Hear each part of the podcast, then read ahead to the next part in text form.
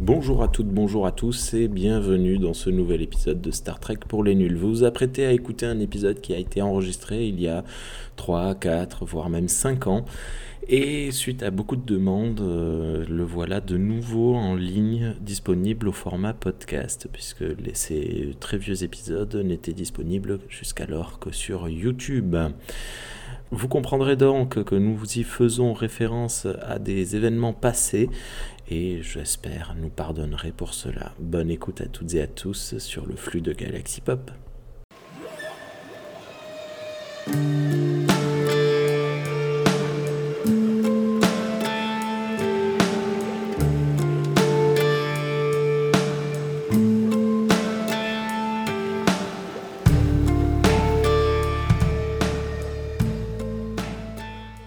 À toutes et à tous et bienvenue dans cette nouvelle émission de Star Trek pour les nuls, le podcast. Aujourd'hui, nous allons attaquer le quatrième film de la saga originale, à savoir Voyage Homme ou en français Retour sur Terre. Avant de commencer l'émission, je voudrais euh, porter un petit mot sur la navette Challenger. Le 28 janvier 1986, la navette Challenger décolle du Kennedy Space Center à Cap Canaveral dans le but de réaliser sa dixième mission, la STS-51L. Elle comptait à son bord six astronautes dont la mission était le déploiement d'un satellite, le largage d'une plateforme et l'observation de la comète Halley. La navette comptait également à son bord une civile, euh, Christina McAuliffe, qui devait être la première personne à donner un cours depuis l'espace sur la comète Halley, justement. Malheureusement, la navette se désintègre après 73 secondes de vol suite à un problème technique, tuant ainsi tout son équipage. Le film dont nous allons parler ce soir s'ouvre sur un hommage à cet équipage avec le texte suivant. Le casting et l'équipe de Star Trek dédie ce film aux hommes et femmes de la navette Challenger, dont l'esprit courageux survivra jusqu'au 23e siècle et après. Voilà, une petite pensée émue pour débuter une émission en bafouillant dans tous les sens comme à, mon habitude. Et pour m'accompagner ce soir, vous les connaissez toutes et tous, Charles. Bonsoir Charles, comment vas-tu? Il a marre, c'est sorti. voilà. Voilà, c'est bon, donc il est, il est aux anges. Renaud, bonsoir. Bonsoir Rémi, salut à toutes et à tous. Ça va? Ça va. Pauline, bonsoir, comment vas-tu? Bonsoir tout le monde, ça va. Cool. Et Dragor, bonsoir, comment vas-tu? Bonsoir, ça va bien. Et euh, Matou, bonsoir. Oh mais il est pas là? Eh ben non, il nous rejoindra plus tard. Vous êtes bien sur les ondes de Parlons Trek, je suis Rémi et vous écoutez Star Trek pour les nuls. Postiche. Postiche. N'importe quoi. Chauffez les moteurs. Préparez la distorsion. Chargez les déflecteurs. Star Trek. Pour les nuls. En avant. Allez Commençons. Ah non, encore à nouveau, avant les petites guides du, du moment, au moment où on enregistre cette émission, nous sommes donc le 11 février, et juste il y a un petit quart d'heure avant le début de la mission, j'ai appris le décès de Carmen Argenziano, Argenziano connu entre autres pour son rôle dans Stargate euh, SG1, la série. Je sais pas, vous le connaissiez? Exactement. Ben, personnellement, je le connaissais pas, mais je l'ai vu que dans Stargate. Euh. Il avait des petits rôles dans plein de films. Il a joué dans le deuxième parrain. Et que je n'ai pas vu. Et... Mais il a fait plein de, plein de petits rôles. Euh, voilà. Donc voilà, c'est toujours triste d'apprendre. Euh, voilà, ça fait bizarre. Ouais. voilà. podcast, toi. Ouais, ce soir, c'est. voilà. Allez. Soirée des primes. Oui, des primes.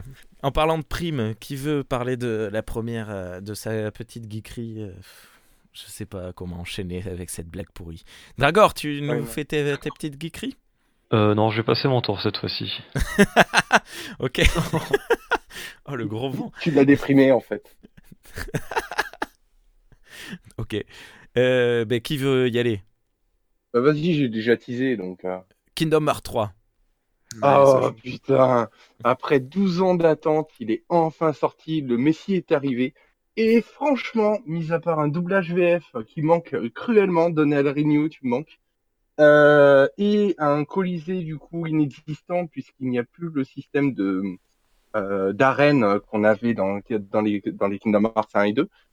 C'est une pure tuerie visuellement, c'est euh, magnifique. Ils ont rejoué des scènes entières des dessins animés et des films comme Pirates des Caraïbes ou euh, Frozen, la Reine des Neiges, euh, voilà, qui est... Allez voir les comparaisons sur YouTube, c'est vraiment très impressionnant. Plein de bonne humeur, plein de bon enfantin, enfin tout ce que j'aime dans le jeu vidéo. Voilà. Cool. Rien d'autre Non, t'as as passé un mois entier à jouer à ce jeu. Bah, en fait, depuis qu'il est sorti, je, basiquement, je ne joue qu'à ça et j'ai même mis en arrêt les séries, euh, les séries que je regardais pour euh, en profiter pleinement. D'accord. Et elle est jolie ta PS4 Ah, et ma PS4 Collector est magnifique. Ok. Renaud. Ouais. Bon, mais pour rester dans la thématique des jeux vidéo, moi en ce moment je suis sur euh, Spider-Man, euh, sorti sur Play 4. Euh, étant grand fan euh, de Spider-Man depuis tout jeune, bon, il y a le au moins t'as euh, Donald Renew. hein Pas au moins t'as Donald Renew. Le doubleur français, en fait. Ah d'accord, je connais, Voilà. je connaissais pas son nom. Voilà. Ouais. Ouais, je le fais en VF en plus, c'est c'est vrai. Et non, franchement, il est, il est très très très fun. Ceux qui, de toute façon, ceux qui aiment l'univers en général Spider-Man vont, vont s'éclater sur ce jeu. Euh, c'est super jouer, de, de le découvrir. Euh, je- Oula. Alors, tu as une montée de ping, je sais pas. Vous l'entendez bien, vous autres? Non, ça coupe. Ah, ok. Ouais, j'ai des petites coupures, ouais. Et on l'a perdu. Apparemment, on l'a bien perdu. Pauline, est-ce que tu peux nous dire des... s'est fait entoiler. Pardon. Euh, J'ai mis longtemps à la comprendre. Elle était très drôle. Eh, Vas-y, Pauline, excuse-moi. oui, euh, récemment, j'ai regardé la première saison de la série euh, Titan. Alors, c'est comment? Bah, il y a des trucs bien et il y a des trucs nuls. C'est le truc qui me saoule. J'ai commencé par les trucs qui me saoulent. C'est c'est encore une, c'est une une origin story qui dure, enfin qui dure, qui. Enfin, j'aime pas trop les origin story. Moi, quand je regarde des séries de super-héros, c'est pour voir des super-héros faire des trucs de super-héros. Et, euh, et là, ben, c'est, euh, je trouve que c'est un peu long à démarrer. Pourtant, il y a, il y a des trucs sympas. J'aime beaucoup les personnages, euh, notamment Starfire, mais puis surtout, il y a un gros cliffhanger à la fin de la première saison et ça m'a saoulé. Ça m'a tout gâché. T'aimes pas les cliffhangers? Donc, ben, non. Non, puis je pensais au moins que la, le, le- on va dire l'arc sur euh, Raven se, se finirait à la fin de la, de la saison, et puis en fait, ils ont fait un gros, euh, un gros cliffhanger des familles. euh. Enfin, Mais apparemment, le, le vrai commencement, en fait, de, de Team Titan, en fait. Ben, je suis même pas sûre. Moi, je m'étais dit, au pire, je laisse, je leur laisse une saison le temps de monter l'équipe. Euh, et après, ben, ils commencent un peu à, à faire des choses un peu plus, intér- plus intéressantes. Et puis, à mon avis, euh, ça va encore continuer en euh, pendant la deuxième saison. Et enfin, quand l'arc Draven sera fini, je enfin, il y aura, je pense pas que l'équipe des Titans sera forcément formée et que ils vont sûrement faire un truc sur chaque. Enfin, je le sens un peu comme ça, un truc sur chaque. Ouais. Et du coup, je trouve ça un peu long. Puis, pff, ouais, enfin, c'est, j'aime pas les origin story. Tout le monde fait toujours des origin Moi, story pour raconter saoule. débuts. Ouais, c'est. euh, Voilà. Mais Ouais. sinon, enfin, c'était sympa à regarder euh, jusqu'à la fin où ça m'a saoulé. Je comprends tout à fait et je suis dans ton camp euh, anti-origine, sorry, c'est c'est relou. Et moi aussi, je l'ai éliminé parce que c'était Kingdom Hearts, mais euh, moi aussi, je vous rejoins. Les mêmes. On est l'anti, la team anti, euh, anti-origins. Origin story, ouais. Dragon Bonsoir. rouge va crever. Et salut Renaud Oui, bonsoir. Alors Bonsoir à tous, euh, vous allez bien À part Spider-Man, Euh, bon, je vais pas faire trop long.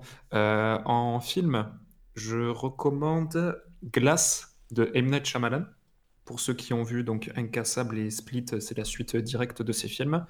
Euh, voilà, je ne vais pas trop aller dans les détails. C'est un film de super-héros qui s'intéresse beaucoup plus aux personnages, à leur profondeur et au requestionnement de notre société de ce genre de, de personnages un peu, euh, comment dire, différents.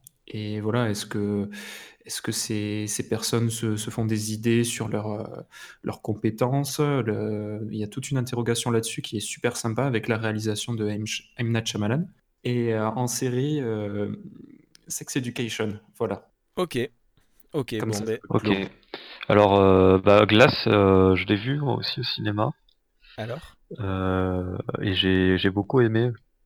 Donc, je, je confirme euh, ce qu'il dit. euh, c'est c'est vraiment vachement bien. Euh, je sais plus si j'en avais parlé ici, mais euh, les films de super-héros, ça me saoule un peu. Si, j'en avais parlé quand j'avais Mhm. parlé de Spider-Man. Oui. Et celui-là, en fait, c'est un film de super-héros, mais euh, qui est pas vraiment dans le, dans le genre des films de super-héros dont on est envahi euh, en ce moment. Parce qu'il y a vraiment, ce que j'ai beaucoup apprécié, c'est le côté euh, très euh, discret de, des super-pouvoirs. On est vraiment bien. dans la, dans la sous-enchère, quoi. C'est euh, c'est des super-pouvoirs qui seraient presque... qui sont impressionnants et qui sont euh, inhumains, mais de très peu, en fait. Il y a, y a pas tant que ça euh, de, supérieur aux autres humains. Et ça, c'est vachement, c'est vachement sympa. On n'est pas dans la surenchère graphique euh, où il faut que ça éclate de partout. euh. c'est, le contraire. On est vraiment visuellement dans la sous-enchère, mais c'est tellement bien réalisé qu'il y a plein de passages qui sont 15 fois plus impressionnants que les, les 10 derniers Marvel réunis. alors que c'est juste un mec qui court bizarrement ou, ou quelqu'un qui donne un coup de poing euh, à quelqu'un d'autre euh, contre un pilier. Mais, mais c'est la, la, réalisation qui fait tout. Oui, l'intrigue fait aussi en sorte de justement laisser ce questionnement-là. Est-ce que c'est nous et les personnages qui croient être des surhommes, parce que là il s'agit d'hommes dans, dans le film, ou ont-ils vraiment quelque chose? Mais c'est voilà, mis de manière tellement discrète qu'en fait, durant tout le film, on se pose la question, hein, comme dit euh, Dragor. Ok. Ben, pour ma part, ça fait très longtemps que je vous avais pas parlé de catch. Je vais vous en parler. Voilà. Donc, euh, il y a deux semaines avait lieu le, le Royal Rumble de la WWE. Et c'était vraiment pas mal. C'était moyen plus, on va dire. Et c'était cool. Voilà. C'était un bon moment, euh, bien fun à, à regarder. Et sinon, euh, j'ai découvert un livre. euh, non, j'ai découvert la série Night Flyers. De série dérivée d'un- d'une novella de J- J.R. Martin, le mec qui a écrit euh, Game of Thrones? George R. Martin. G- GR, pardon. Et euh, c'est vraiment, vraiment pas mal. C'est beaucoup moins. euh, Bon, déjà, c'est beaucoup moins sexualisé que, que Game of Thrones. Et beaucoup moins. La, la- la violence est beaucoup moins gratuite également. Enfin, j'ai pas mal de difficultés avec Game of Thrones. Et, euh, et j'accroche j'accroche beaucoup à, à Nightfires. Que je regarde en parallèle euh, de, de la nouvelle saison de Discovery que j'aime beaucoup. Voilà. Bien! On commence euh, à parler du, du film. Matou va nous rejoindre dans 5 minutes. On avait mal calculé, il devait. Bon, il arrive dans 5 minutes. Écoutez, il aura, il aura raté le résumé, c'est pas, c'est pas trop grave. Qui veut faire le résumé? Bah, c'était moi. Donc, euh, c'est parti. Et pour une fois, t'avais le choix, t'étais pas obligé, je m'étais même proposé. Oui, mais bon, comme personne n'avait l'air euh, fou chaud, écoute, je me suis dit, allez, je m'y colle, c'est parti. Eh ben, c'est parti. Alors, nous voici donc pour le fameux film Les bronzés remontent le temps. Alors, Quel troll Oh, complet. Aïe, aïe, aïe. Donc, euh, ça prend ensuite directement euh, la suite du 3. Donc, euh, Kirk euh, hein, vient de faire péter euh, son vaisseau, a sauvé du coup Spock sur Genesis. Ils sont revenus sur Vulcan et du coup sont attendus sur Terre pour être jugés. Ils font tous un vote et décident donc de tous retourner sur Terre pour assumer leurs actes. Cependant, pendant ce temps, la Terre est attaquée par une sonde extraterrestre qui va bloquer toutes les communications, qui va foutre un peu le somme sur la Terre avec euh, tout ce qui est électronique et tout ça, et qui même dé- déclenche des tempêtes. Enfin, c'est pas très clair en fait exactement comment ça fonctionne, c'est pas expliqué clairement, mais basiquement c'est ce qui se passe, ça fout la merde. Et en arrivant, du coup, Kirk, euh, dans le fameux vaisseau Klingon qu'ils avaient récupéré à l'épisode d'avant, euh, décide euh, d'analyser le, le son que fait sa- cette sonde et se rend compte que du coup ça correspond au chant des baleines. Sauf que les baleines à cette époque-là sont éteintes. Il se dit donc, on n'a plus de baleines, on remonte dans le temps. Allez, et c'est parti pour un- le premier voyage dans le temps du coup que j'ai euh, assisté dans Star Trek, parce que je suppose que ça ne doit pas être le seul. Non, non, il y en a quelques-uns Et- par-ci par-là. Voilà. Et donc, du coup, comment, euh, comment fonctionne le voyage dans le temps? On tourne très vite autour du Soleil, et voilà, c'est gagné. Bref, on passe au suivant. Ils arrivent donc euh, dans les années 80-90. Pas préciser exactement si. Euh, euh, ben, si je dis pas de bêtises, normalement c'est Euh, l'année de production, 80. hein, c'est 86. hein. C'est l'année Ouais. 86, voilà. Euh, donc à San Francisco, où ils trouvent euh, des baleines et tout, ce tout le matériel qu'ils vont avoir besoin pour récupérer le truc, dont notamment euh, de quoi faire un aquarium géant euh, à, l'intérieur même du vaisseau et également euh, des réacteurs nucléaires du coup pour réparer les cristaux euh, du vaisseau qui se sont euh, endommagés. C'est pratique, tout est au même endroit. Alors en sachant que l'aquarium géant, c'est rien à voir avec de la drogue. hein. Même si on Oui, pense que les scénaristes avaient fait un, un aquarium avant de travailler.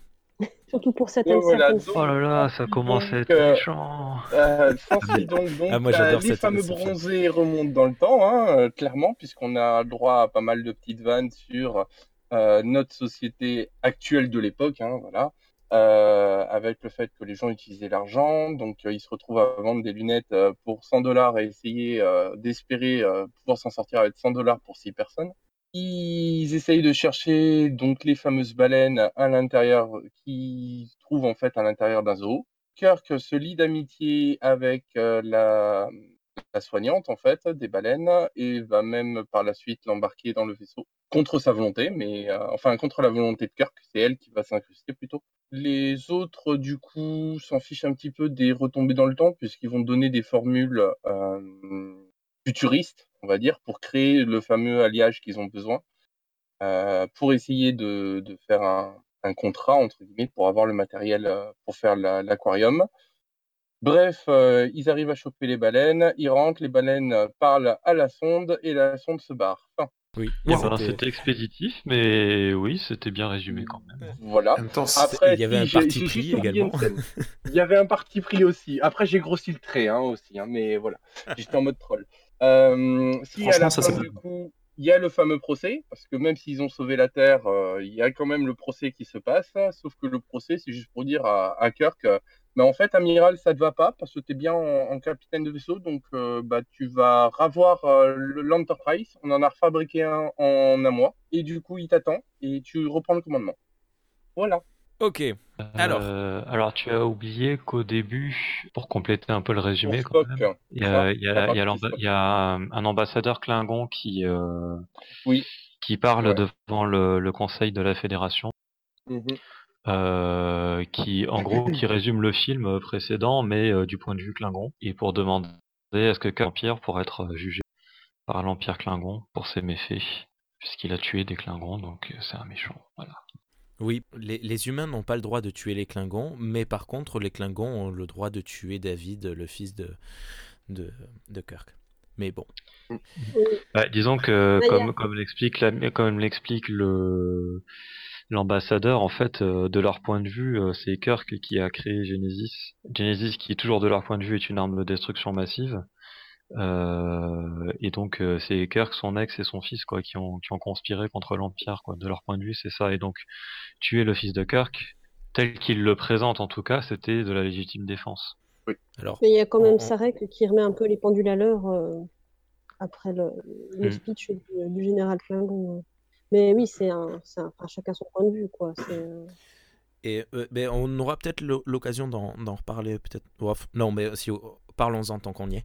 Euh, moi, j'ai pas trop euh, non je pense l'impression. que c'est peut-être mieux qu'on ait l'avis des D'accord, parce que en fait, je, Enfin, c'est allez, toi enfin, je veux pas m'imposer, c'est toi qui décides, mais bon. je suis Dieu. Non, non, mais on en reparlera plus tard. Renaud, qu'as-tu pensé de ce film? Ben, j'ai j'ai bien apprécié. J'ai je trouvais que par rapport au, au- au 2 et 3, enfin, je suis rentré plus facilement dans le film. Euh, même à un moment durant le film, j'ai eu un petit souci, j'ai dû passer sur de la VF. Euh, Je pensais que ça allait me, couper un peu, mais au final, euh, ça a été. Non, ça n'a pas posé problème. Il en ressort plutôt du positif. Après, bien entendu, qu'il y a des petits points, faibles, mais là, en reprenant un peu les notes et en posant le plus et les moins, c'était surtout du, plus qu'il ressortait. Ok. Et Charlounet, à quel point n'as-tu pas aimé ce film? Alors, contrairement à ce que j'ai eu l'impression de donner, j'ai plutôt apprécié le film. C'est juste qu'il m'a décontenancé, je m'attendais pas à ça dans Star Trek. Oui. Voilà. Donc c'est plus le, le thème général, on- non, la façon dont est amené le thème général. On parle quand même de tout ce qui est euh, exploitation des ressources, exploitation de la vie animale, euh, voilà, qui sont des thèmes euh, qui sont très bien, mais c'est la façon dont c'est amené. J'ai trouvé ça bizarre et de pas avoir de véritable, euh, comment dire, de thème spatial, on va dire, et être dans le juste dans le voyage dans le temps m'a un peu perturbé. Voilà. Mais sinon, j'ai plutôt apprécié le film. D'accord. Et Voilà. les commandeurs et commandeuses, Pauline, qu'est-ce que t'as pensé de ce film, toi? Euh, bah, moi, je l'aime je le trouve mignon. Euh, c'est un- ça fait un petit peu. euh, Il y, a- une petite. Enfin, c'est une petite pause divertissante, je trouve, euh, dans la série des films, avec le petit fond euh, écolo euh, pour essayer d'un peu d'alerter euh, les gens euh, sur un problème euh, qui euh, est actuel et qui, je pense, devait déjà l'être aussi euh, dans les, euh, à la fin des années 80. J'aime bien, il n'y a, y a pas d'antagoniste euh, précis, euh, donc ça change un peu de ce qu'il y avait dans le, dans le film d'avant.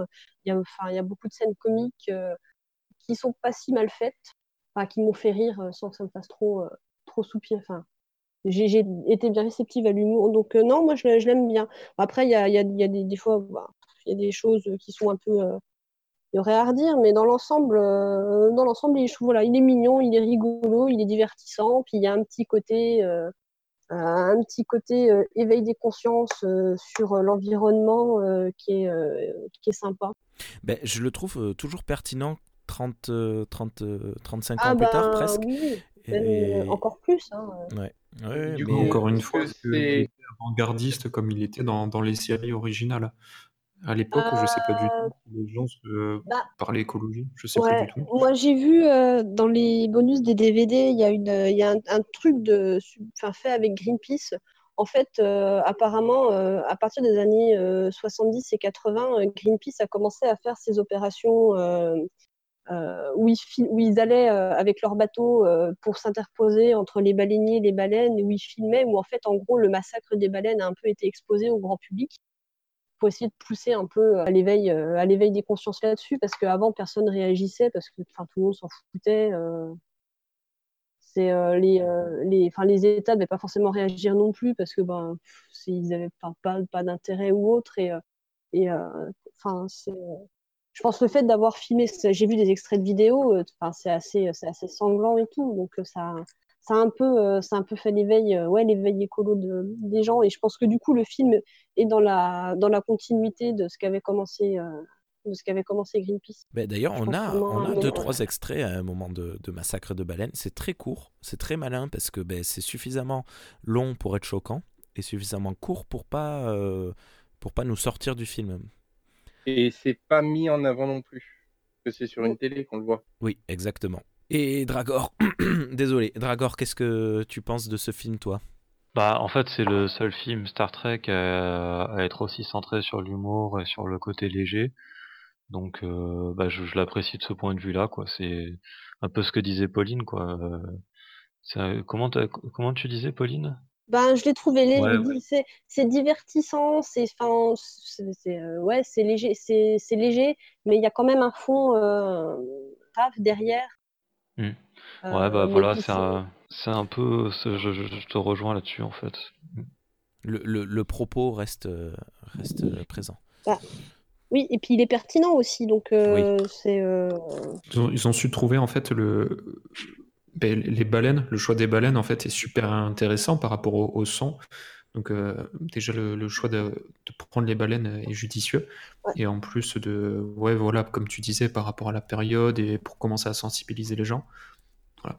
ça, ça fonctionne. D'ailleurs, à ce sujet-là, euh, j'ai lu euh, qu'apparemment, à la base, c'était pas les, les, les baleines qu'ils avaient choisies, c'était les- une espèce de poisson euh, qui, qui avait été découverte il y a pas très longtemps, qui s'appelle, j'ai pas le nom français, c'est les snell, Sneldar. Euh, mais ça, c'est- enfin, ils l'ont vite éc- écarté parce que je pense que c'était pas assez, euh, pas assez parlant. Enfin, voilà. Mais je pense euh, c'est ils ont bien fait d'écarter ce truc-là parce que Ok.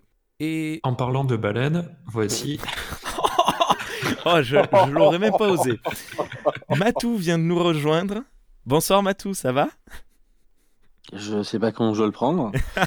Non, je voulais faire en fait un jeu entre baleines et Ah, insulte baleines, tout le monde, animaux et tout ça, mais apparemment c'est passé pour un- une blague euh, de poids. Voilà, est-ce que Matou est une espèce en voie de disparition ou... On va le prendre comme Eh ça. ben, cet accueil ce soir, Matou. J'essaye de rattraper, mais en fait, ça Bien- marche bien- pas. bienvenue sur les ondes de Star Trek pour les nuls.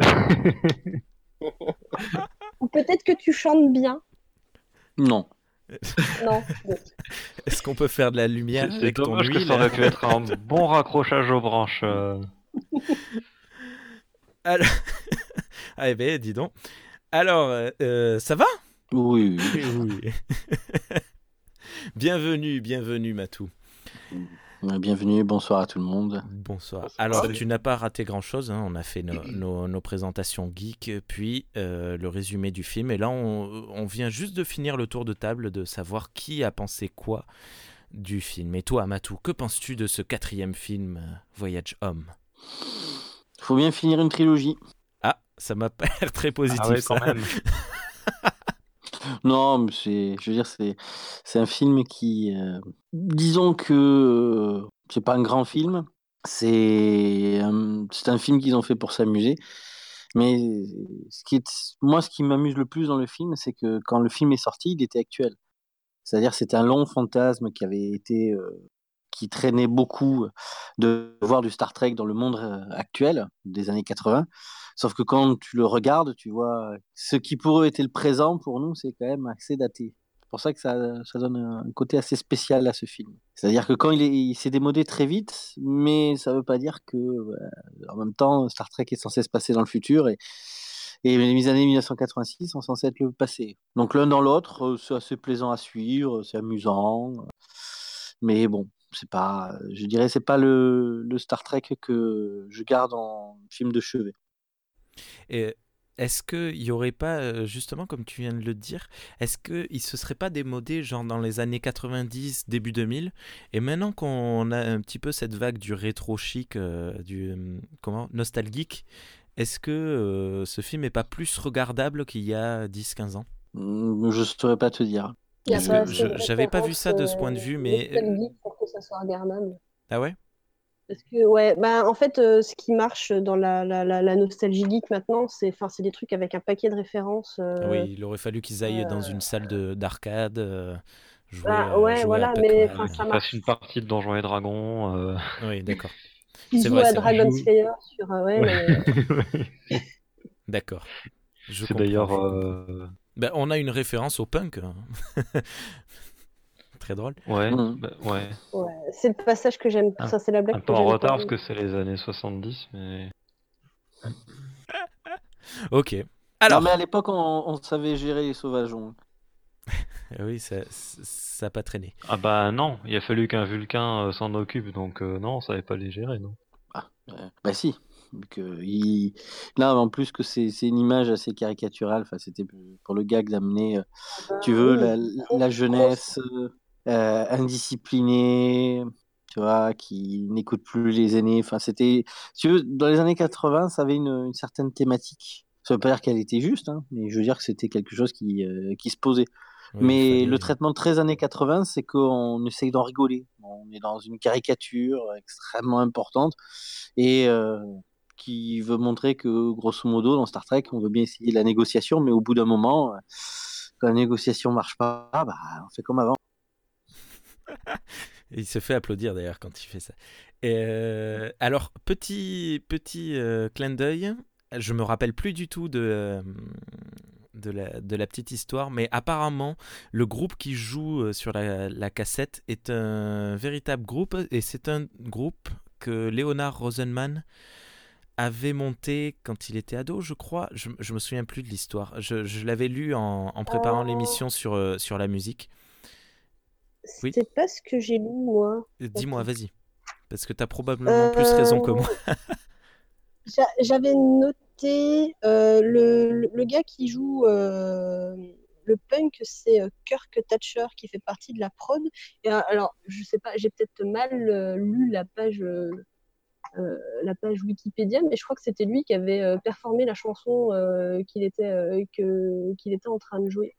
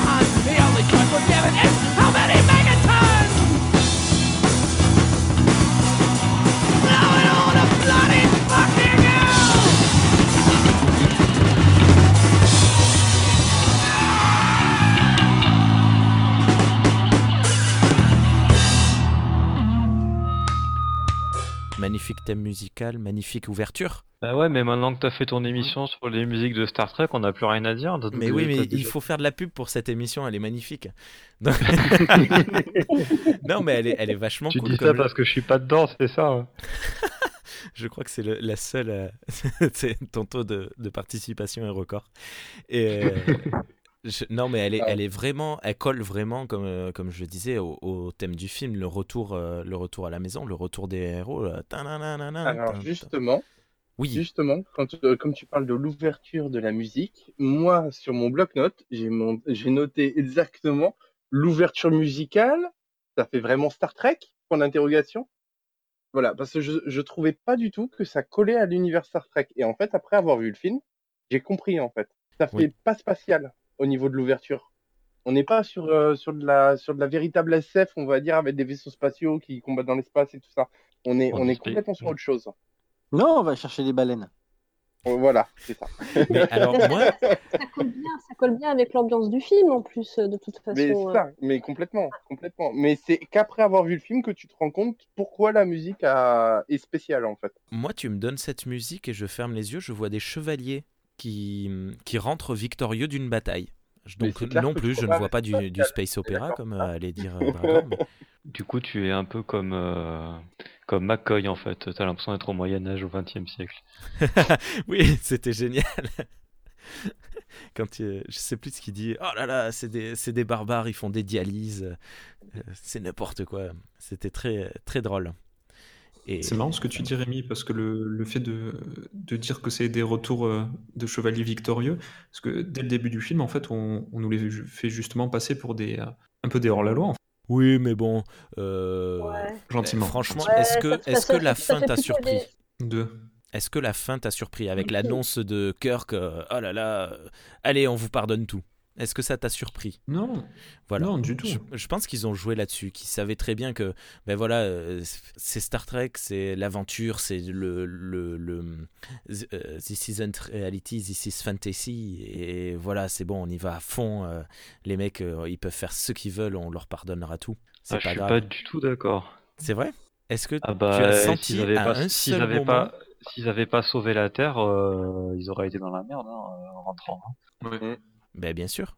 mais bon, euh, évidemment qu'ils allaient euh, sauver la Terre. C'est Kirk quand même. Il, a- il, il aurait pu créer un problème juste pour pouvoir sauver la Terre. Quoi.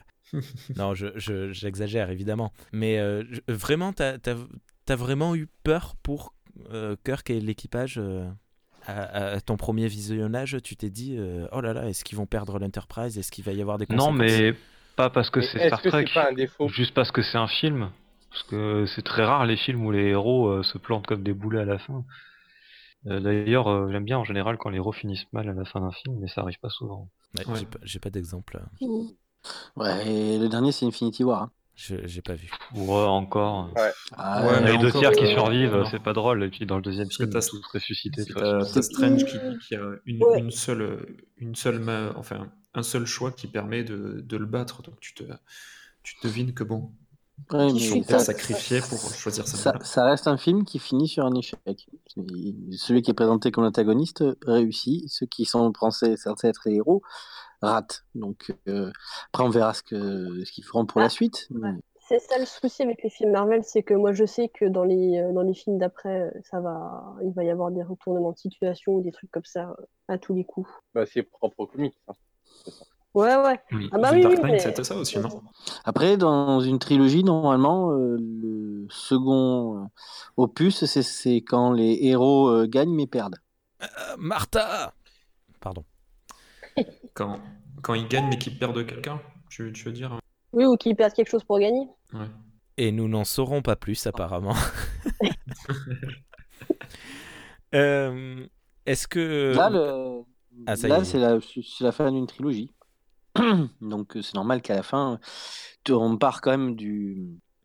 Bon, de très loin de la colère de Cannes, mais c'est surtout après l'épi- euh, la, la recherche de Spock, il fallait quand même euh, clôturer euh, toutes ces questions. Est-ce qu'on pouvait laisser l'Enterprise détruite? Est-ce qu'on pouvait laisser euh, Kirk euh, en renégat? Si on veut se reconnecter pour une suite, il fallait forcément défaire un peu ce que le précédent avait fait. Donc pour ça qu'il n'y a pas tellement de surprises. C'est vrai. Après, bon, voilà, nous, surtout avec notre recul, on sait qu'il y aura six films. euh, Donc euh, voilà, quoi qu'il arrive, euh, il y aurait eu un cinquième et puis un sixième. Donc euh, regarder euh, ce film et être surpris euh, à notre époque, du moins, c'est- compliqué. Alors moi, j'ai noté plein de trucs tout le long du film, donc je vais, je vais peut-être pas lire toutes mes notes parce qu'il y en a beaucoup. J'ai noté plein de trucs aussi.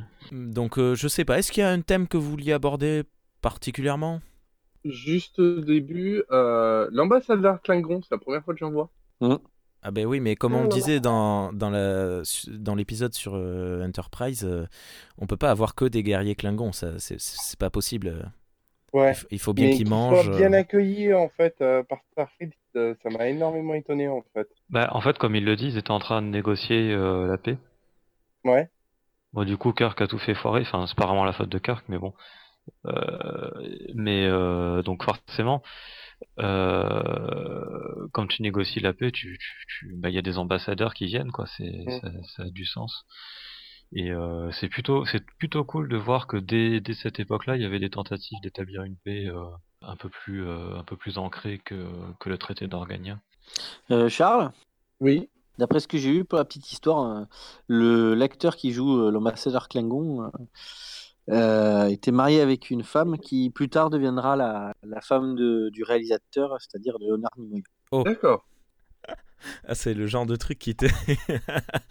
c'est le genre de truc qui te pourrit une vie. C'est comme euh, dans. C'était quoi le, le, le, le film de. Ah, mais comment il s'appelle? Tim Burton dans le, dans le, le Planète des singes de Tim Burton. Il y a son ex-femme et sa future femme euh, qui mangent à table euh, dans une scène, au- au- dans la même scène. Et en fait, ils ont divorcé et il s'est remarié dans la foulée euh, de, de ce film. C'est particulier. Il faut, faut aimer vivre dangereusement. Voilà. Non, mais c'est surtout que ça crée des, des souvenirs très mauvais tout le long de ta vie. Non, mais c'est surtout, euh, c'est Nimoy qui a casté l'acteur, qui a dit salut, t'es bienvenu, tu fais ton ambassadeur Klingon. Ouais, ouais, tu viens euh, négocier la paix, et en fait, plus tard, je me barrais avec ta femme. Allez, merci d'être venu. C'est ouais, particulier. Bah, Après, j'avais j'avais lu euh, un sondage comme quoi il y a beaucoup de couples qui se forment dans le sur le lieu du travail. Et là, ben c'est le lieu du travail en fait, donc euh, c'est Ouais, sûr mais là, que c'est- d'habitude ton lieu de travail il est pas filmé et diffusé au cinéma, mais Ouais. Non, mais là, Dans c'est leur pas, cas, c'est c'est ça. hein. non, mais là, c'est- c'est pas son lieu de travail. C'est, c'est, c'est, c'est, c'est- je sais pas, c'est- c'est, c'est lui qui vient, mais c'est moi qui se barre avec sa femme. Elle, elle est pas actrice. hein. c'est c'est un autre monde qui ne nous euh, regarde pas. Mais non, puis ça arrive, hein, c'est pas grave. Euh, Euh, pour en revenir au conseil de la fédération, Oui. vous trouvez pas que le l'acteur qui joue le président du conseil, Robert Ellenstein, il ressemble à, à Tony Amandola de- qui joue Bratak dans Stargate? Alors, je sais pas. Moi, j'allais demander si c'était pas un acteur qui joue dans Dune, euh, le, le film. Euh, Ah, je, je sais pas dans quoi il a joué. Je, je crois euh, qu'il joue contre. le- l'empereur de dans, dans Dune, euh, l'empereur hu- humain. Bref. Mais euh, quoi, non, après, je connais pas Non. Stargate euh, suffisamment. Non, non, c'est pas, c'est pas, c'est pas le même acteur. N- n- Non, non, mais je sais que c'est pas le même acteur parce que comme c'est euh, Tony Non, Amandola non, non, qui non, joue, qui parle joue par rapport à. Mais- Ah, par rapport à même Dune, d'accord. Dune. Non, je suis un le seul à qui ça a fait ça, du coup? Non, un petit Ouais. peu. Ça, ça me l'a fait penser un petit peu aussi. Mais euh, voilà, c'est de, de loin. Mais c'est aussi parce que le, je trouve que le, le maquillage change beaucoup ses traits. C'est peut-être aussi euh, par rapport à ça. Ah oui, peut-être, oui.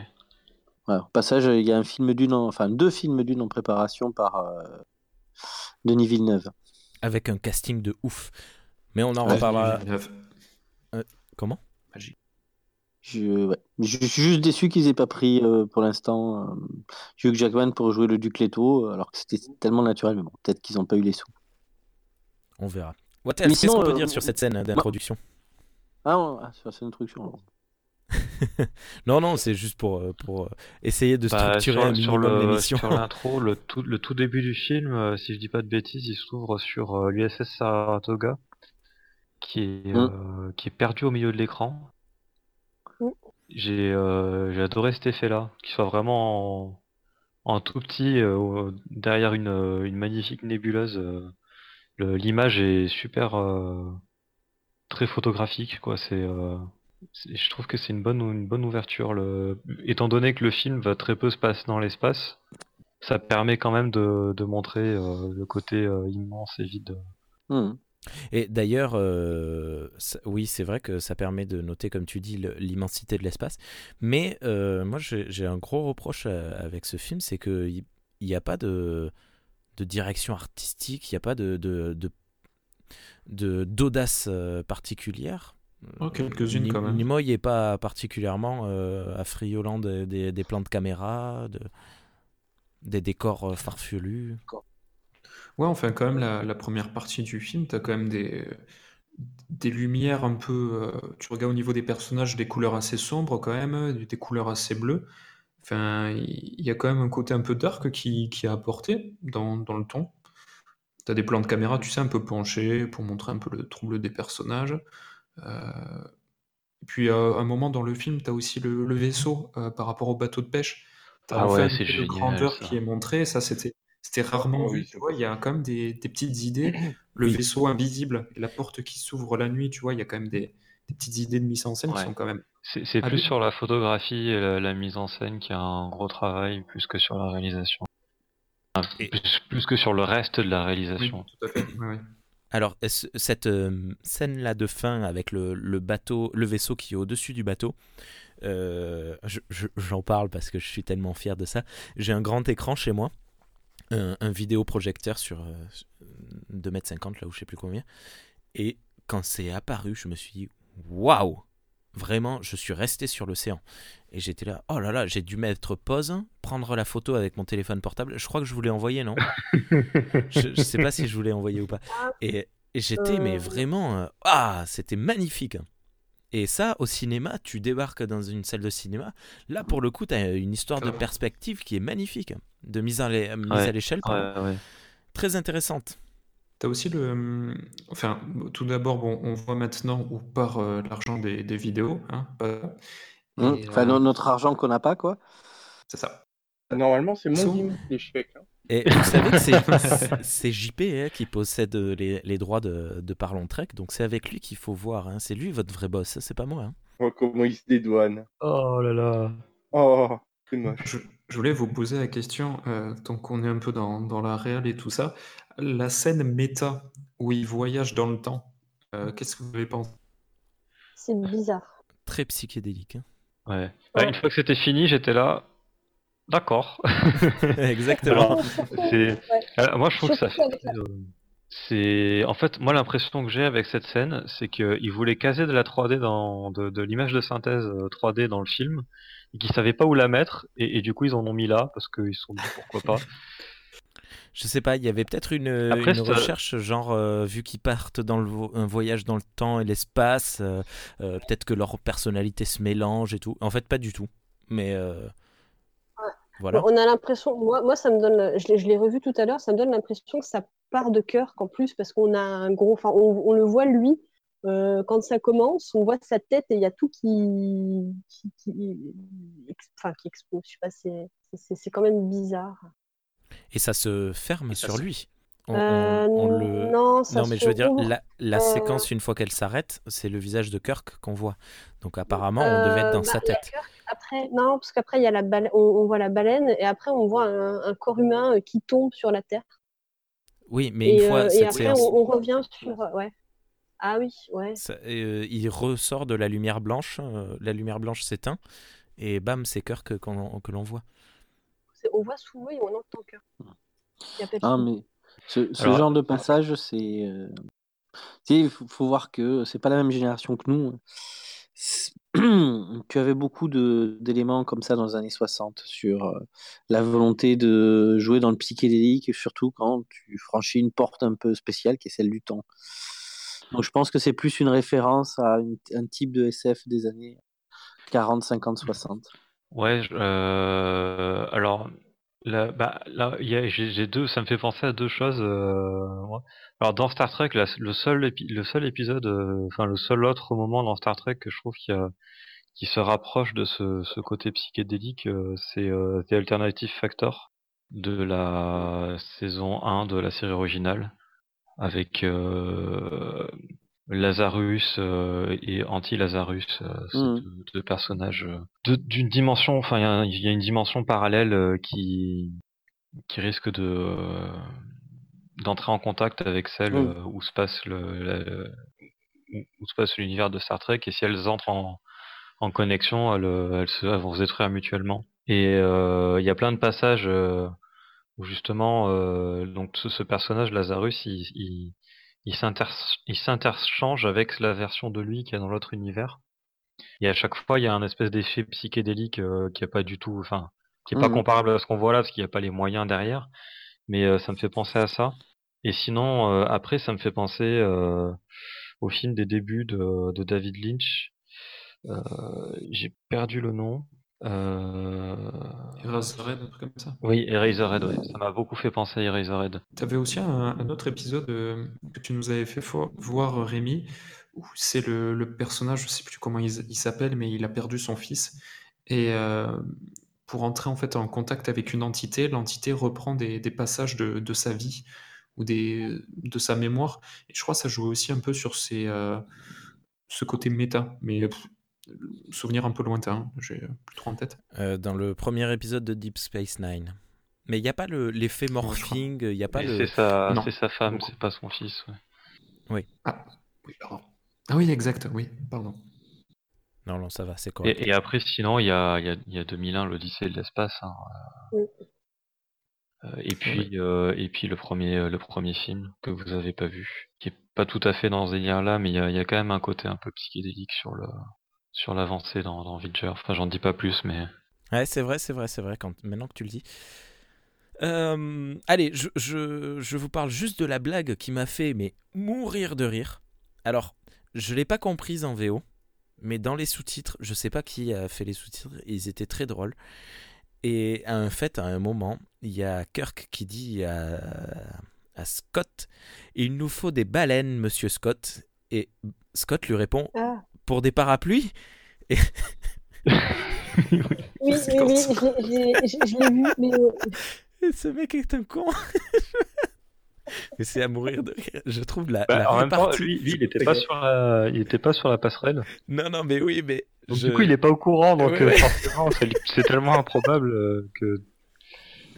Et Alors, je sais pas, qu'est-ce qu'ils qu'est-ce qu'ils ont dit en, en VO Je, je n'ai pas compris. Mais euh, je- ça me le- fait mais mourir de rire. Je trouve cette phrase, cette réponse, mais euh, comme tu dis, oui, voilà, euh, tellement naturel. euh, ah bon, pour des parapluies, je, je- c'est c'est magnifique et ça me fait mourir de rire. Voilà.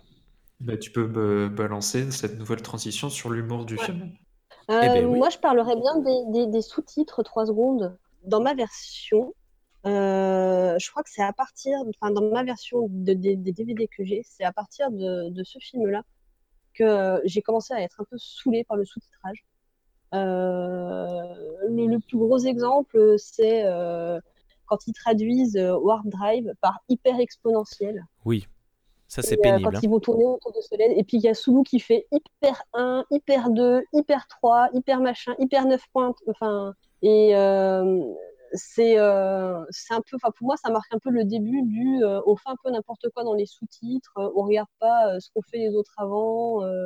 Faudrait pas qu'il y ait une petite continuité dans la traduction des termes ou autre. C'est ils confondent fis- fission nucléaire et fusion nucléaire aussi, par Ah ouais, exemple. ça c'est criminel ça. Par contre, il y, en a une euh, que j'ai trouvée vachement bien faite au niveau de la traduction. C'est quand euh, Kirk euh, explique à, à, la biologiste, euh, quand elle lui pose des questions sur, euh, sur Spock et euh, qu'elle qui lui dit Ah oui, euh, c'est un ancien 68 art de Beckerley. Alors, je trouve c'était une. ils ont fait ce qu'ils ont pu avec ce qu'il a dit en anglais, parce qu'en fait, en anglais, il dit, c'est un étudiant qui a participé au Free Speech Movement à, à, à Beckerley, c'est euh, dans les années 60, quand ils ont eu, euh, c'était les mouvements étudiants contre, euh, notamment contre la guerre et un peu contre le, le- le système établi dans les facs, et, euh, et ils ont traduit comme ils ont pu, et ça colle plutôt bien. C'est le, le seul truc plutôt bien fait, euh, je trouve, dans, dans ces sous-titres. D'accord. Ouais, c'était plutôt malin. On, on parle de sous-titres. Charles, les- la version française est, est écoutable? Et la version française est écoutable, il n'y a pas de blague raciste? Voilà, plus que le précédent. Ouais, c'est déjà pas mal. C'était la question, en fait, qu'on se demandait tous. Non, non, euh, non, parce que je pense que le seul moment, euh, on va dire, raciste du film, il doit y être en VO, euh, quand, euh, du coup, euh, comment il s'appelle? Le russe? Ah oui, oui. Voilà, Chekhov, voilà, se fait arrêter, euh, du coup, et qu'il est euh, dans le dans la base militaire, là, euh, de suite, on lui dit, euh, oui, non, mais en fait, il y a un Ruskov, machin, euh, voilà. Et c'est, je pense que c'est voulu, de base, hein, dans la VO, ça doit être pareil. Oui, bah Ouais. c'est, Euh, on, est en, on est en pleine guerre froide à cette époque-là. Voilà, c'est euh, ça, c'est ça, donc c'est normal. Donc euh, non, les blagues sont plutôt bien retranscrites. Après, elles sont datées. Il y en a que j'ai pas compris euh, parce que euh, elles, elles datent des années, hein, donc euh, forcément. Euh, mais sinon, non, plutôt plutôt bien. Voilà, il y a juste le passage, euh, ça m'a plutôt choqué au début, euh, au niveau du résumé du Klingon en fait, où euh, ils changent des mots par rapport au film d'avant. Ils font le résumé du film d'avant.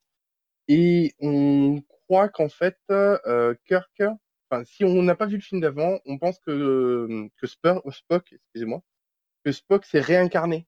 En fait, il tourne de le fait du, le corps, c'est pas très grave, on peut le recréer et tout ça et remettre l'esprit dedans, quoi. D'accord. Voilà, c'est un peu bizarre Ah comment ouais. ils ont peut-être Ouais. mélangé un Euh, peu l'histoire avec le Mais de Catra toute aussi. façon, euh, de toute façon, j'ai l'impression qu'il laissait pas le temps au traducteur de se renseigner sur les films d'avant. euh, Oui, non, mais voilà. Mais euh, il y a juste le passage là qui m'a, euh, ça faisait vraiment bizarre, quoi. On a cru Ah, que, en fait, les Vulcains, ils pouvaient se réincarner maintenant. Mais, Ouais, mais euh, mais mis à part ça, il y a très bonne Ouais. VO. VF. Voilà, voilà. Charles, sois déjà content que tu aies plusieurs comédiens de doublage euh, et pas qu'un seul qui fasse toutes les voix. hein. Oui, non, mais je me plains pas. hein. Et, et qui parle comme ça. Non, mais euh, le Yapi Rayer, c'est jamais une excuse. hein. Oui, parce que sinon, on va voir euh, City Hunter. hein. Non, Nicky Larson, pas City Hunter. Bah, C'est des entités différentes euh, à cause oui, mais c'était pour éviter le, c'était pour éviter, euh, si tu veux, le parallèle avec le film qui vient de sortir. Que j'ai dit. Ah. Ah, t'es allé le voir Voilà. Non, je suis pas allé le voir. Il faudrait. Ah, mais Rémi m'a dit qu'il a été amené. Non, il faut, faut pas. Faut pas, Ouais, faut je- pas leur je- donner Et, d'ordre. et- et- et- et- évitons les, les sujets qui fâchent. euh. Nicky, Nicky Larson, c'est un peu le Lord Voldemort de Charles. Il faut, il faut pas lui parler. Il faut pas lui en parler. C'est Je- tabou. J'ai rien dit moi dessus. Et en plus, bah, en plus qu'il faut que tu ailles le voir parce qu'il y aura même une suite, il paraît, hein, comme ça a bien cartonné. Ben, comme euh, Qu'est-ce qu'on a fait au bon Dieu 2 Bref. Qu'est-ce qu'on a encore fait au bon Dieu Ah, Pardon. Euh, mon épouse, pendant que je regardais le film, elle était à côté de moi et regardait sa série euh, Mad Men, si vous voulez tout savoir. Bref. Hmm. Et à un moment, Très bien. elle m'épose, elle me dit Oh, m'épose Et je m'épose et elle me dit Tiens, cette meuf, et elle parlait de Gillian, euh, dont j'ai oublié le, le nom d'actrice. Euh, elle me dit Elle a joué dans la série 7 à la maison, elle jouait la maman. Oui. Voilà.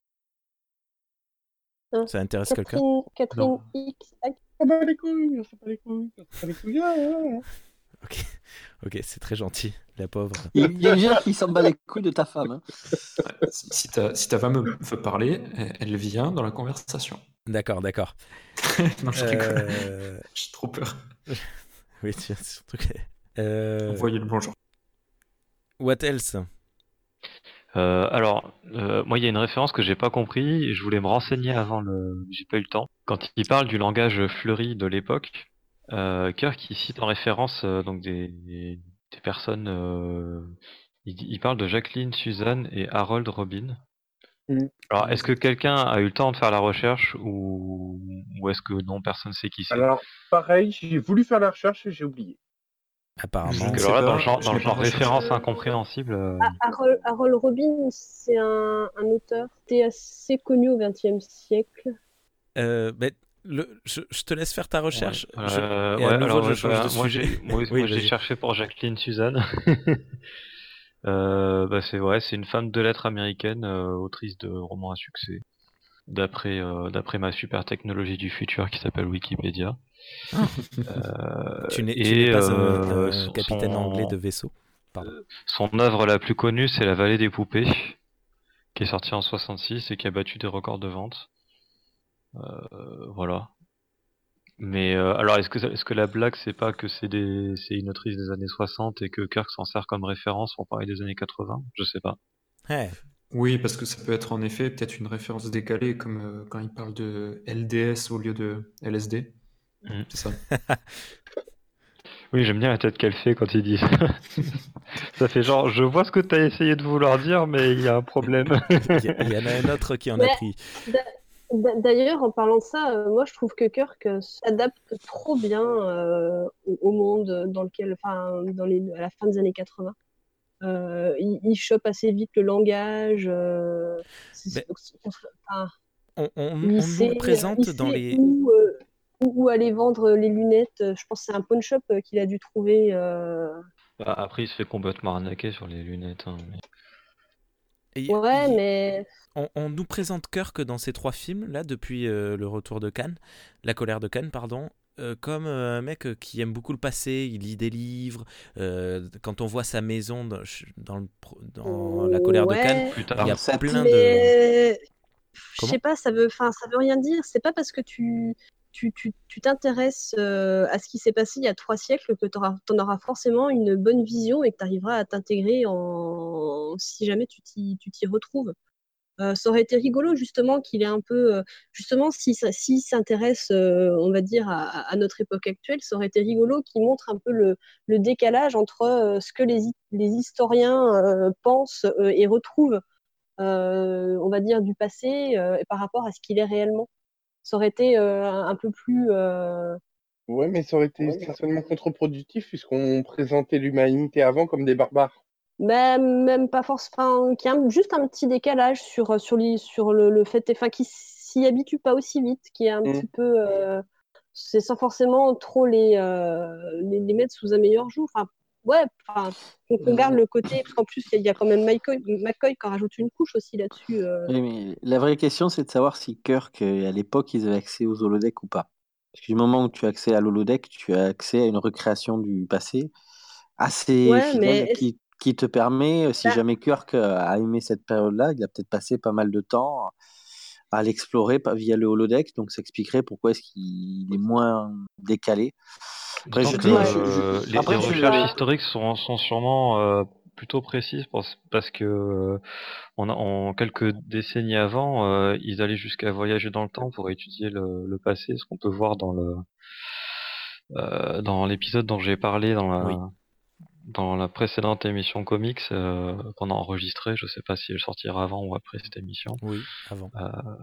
où euh, où ils sont, euh, bah, ils, ils- ils vont dans les années euh, 60 euh, pour, euh, pour étudier euh, l'histoire de, de cette époque-là, quoi. Donc, euh, ouais. Après, je suis d'accord, Pauline, le décalage n'est pas assez Oui. joué. Je dis juste que Inverse, je je peux pas te dire, il y a tellement de moyens pour recréer un passé, si jamais Ah. il s'y est penché, euh, dans l'univers de Star Trek, que ça peut expliquer pourquoi est-ce qu'il n'est pas tellement, tellement décalé. Mais il y a un épisode dans la série originale où euh, il y a une recréation des années 30, je crois. euh. Euh, et euh, ce qui m'avait marqué, c'est que donc le capitaine Kirk essaie de conduire une bagnole et qu'il en est pratiquement incapable.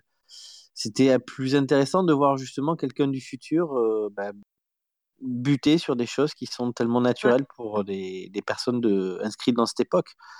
Et c'est en Mhm. effet un élément qui manque par rapport à cette. ce- Comme tu dis, il est beaucoup trop à l'aise. Quand, quand il dit, quand il va justement vendre ses lunettes et puis qu'il tu sais, qu'il dit aux autres euh, ayez l'air naturel parce qu'ils sont trop. euh, euh, ça donne l'impression que Kirk est vraiment le seul à, à, bah, à être un peu comme un poisson dans l'eau euh, dans la fin des années 80. C'est Euh, vraiment- obligé après, je pense, de, de choisir euh, ben, un personnage qui, qui, qui di- dirige le groupe aussi et qui, qui, qui est peut-être entre guillemets dans, un peu plus dans son élément parce que sinon le scénario n'avance pas, ils sont, ils sont perdus. euh, Voilà, c'est- peut-être ce- cette facilité scénaristique aussi. hein. Je, je comprends ce que tu veux dire, Pauline, mais je pense que c'est une question de propos. En fait, c'est pas le propos du film. Du coup, il, il passe vite Mm. sur le sur le côté. euh, Mais c'est totalement Bah, vrai. Ça moi, ça m'avait pas choqué, mais maintenant que Pauline le dit, moi, je suis plutôt d'accord avec elle. Ça, ça aurait été bien qu'on voit au moins une fois Kirk en décalage. euh, Tout à fait. Bah, après, Bah, bon, ouais, on le voit de surtout temps le- en temps. mais surtout le, le langage fleuri, parce qu'il y y a le duo euh, Kirk qui euh, adapte très bien euh, le langage fleuri de l'époque, même si euh, le- la, la première fois qu'il y a le- la voiture qui lui fonce dessus, où il dit euh, Double Dumb You, euh, ça c'est assez rigolo. euh, euh, mais euh, où Spock après lui fait remarquer qu'il a un peu trop euh, adopté le langage fleuri, et quand surtout, moi ce que je trouve euh, rigolo, c'est quand Spock essaye euh, de, de parler euh, comme, euh, comme les gens et qui met hell à- dans toutes, les, dans toutes ses phrases, qui le place mal et que ça, ça fait très. Et alors, j'aime beaucoup que ça soit justement Spock qui soit le comic relief sur ce sujet, parce que ça, ça permet de montrer qu'il est pas tout à fait, qu'il est pas encore tout à fait remis de sa mort, Tout à fait. parce que euh, c'est quand même un officier Starfleet qui est entraîné à s'infiltrer euh, dans des dans des sociétés euh, sous-évoluées euh, comme la nôtre ou comme euh, on le peut le voir sur d'autres planètes dans la série originale, et dans lesquelles il a pas il a pas tellement de problèmes euh, à s'y intégrer, euh, bah, parce que c'est son boulot quoi. Et là, là, il a du mal. Alors autant sur le côté scientifique, etc., c'est ce qui est réapparu en premier chez lui, mais c'est aussi parce que c'est son, C'est son c'est éducation. sa nature aussi. profonde et son, son truc. Et sur ce qui est tout, tout ce qui est lien social qu'il a appris euh, de manière euh, beaucoup plus construite, euh, je pense, euh, il a, il a encore du mal et j'ai trouvé ça vachement, vachement bien, bien vu. Puis Ça je pense, mais je pense aussi que c'était la volonté de Nimoy qui réalise. Je pense qu'il voulait s'amuser avec le personnage. Parce que Spock était essentiellement sérieux. Là, enfin, il, il fait rire. C'est pas, on n'est pas à peu Bah, près à l'époque où il a écrit Je suis Spock. originale, euh, toujours avec sérieux d'ailleurs. Oui, mais pas de la même manière. Là, on est, euh, avec ce que tu dis, on est quand même plus dans, euh, je dirais pas la gaudriole, mais on est quand même dans un, dans un comique plus, plus direct. Faire rire les gens par rapport à ce que tu dis, moins que parce que tu mets en scène. D'ailleurs, c'est ouais, intéressant parce que là, justement, on parle de Kirk qui est euh, trop adapté par rapport à son environnement, ou peut-être il aurait fallu euh, mieux euh, expliquer euh, ses connaissances, ou peut-être ce qu'il connaissait du, de, l'époque actuelle. Euh, Spock, justement, c'est. euh, je parlais de Kirk, pardon. Euh, Spock, euh, justement, c'est apporté directement parce que dès le départ, on nous explique qu'il est en train de, de réapprendre, de réapprendre et de retrouver entre guillemets sa mémoire. Euh, c'est c'est quoi le questionnaire qu'il fait au début avec le How do you, how do you feel? Où il bug sur cette question. Ah oui, le, Ah, euh, de- Oui. c'est le. Allez-vous bien? Vous sentez-vous bien? Comment allez-vous? Et Donc, ça, allez-. Oui, alors le, ouais, le- c'est- moi, c'est bien porté, ça. L'idée, c'est que c'est sa mère qui a rajouté ça dans le dictionnaire, dans le, dans le questionnaire, alors que c'était pas prévu à la base. Parce que euh, même si euh, Spock a choisi la voie de, de la vulcanité, euh, entre ces deux natures, sa mère a toujours vou- aurait toujours voulu qu'il arrive à intégrer les émotions euh, dans, dans ce qu'il pense. On le, on, on le voit dans, dans l'épisode, dans l'excellent épisode de la série animée euh, euh, dont j'ai oublié le nom. Euh, Enfin bref, dans l'épisode de, de la série animée qui parle de l'enfance de Spock. Magnifique euh, ce- ce- cet épisode. Et il y a toujours cette, euh, cette double influence des parents euh, où Sarek veut qu'il soit euh, le plus vulcain possible et sa mère qui dit ah, sois un peu humain quand même, c'est pas mal. euh. Après, ouais, après, Sarek met un peu d'eau dans son vin à la fin du film. T'as l'impression qu'il met de l'eau dans son vin dans tous les épisodes et films où il, a, il arrive. Et- et donc, euh, en fait, euh, à la fin de sa vie, le mec, il boit plus que de l'eau. à force de le diluer. Euh, Mais non, mais il apprend, oui. euh, il apprend à chaque fois de, de, ses, de ses expériences. euh. Là, c'est une leçon que tu dois retenir, Rémi, par rapport à l'alcool. mais de l'eau dans la bière, c'est pas bon. J'ai une question pour les commandeurs et commandeuses. Il me semblait, vous allez me dire que j'ai tort, hein, mais parce que sinon, euh, je vois pas pourquoi il me semblerait. Il me semblait que dans City on the Edge of Forever, j'ai réussi à le dire, je suis trop fier.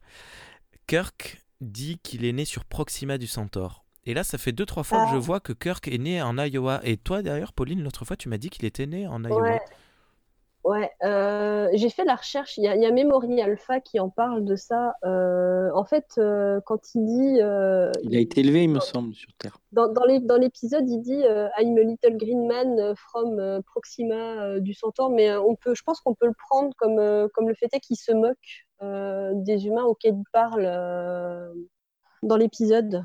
Peut-être pas. Enfin, je pense que les, comme, comme après, il, il redit qu'il euh, qu'il vient de l'Iowa, euh, c'est c'est peut-être quelque Mm. chose. euh, qui, qui c'était enfin la Mm. fin comment dire il y, a, il y a une info qu'il a dit comme ça pour se moquer et, euh, et qui n'était pas forcément vraie et l'autre après a été re- on va dire la vérité a été rétablie Ouais, moi je suis plutôt d'accord, ouais, c'est ça, c'est plutôt une blague, ouais. D'accord.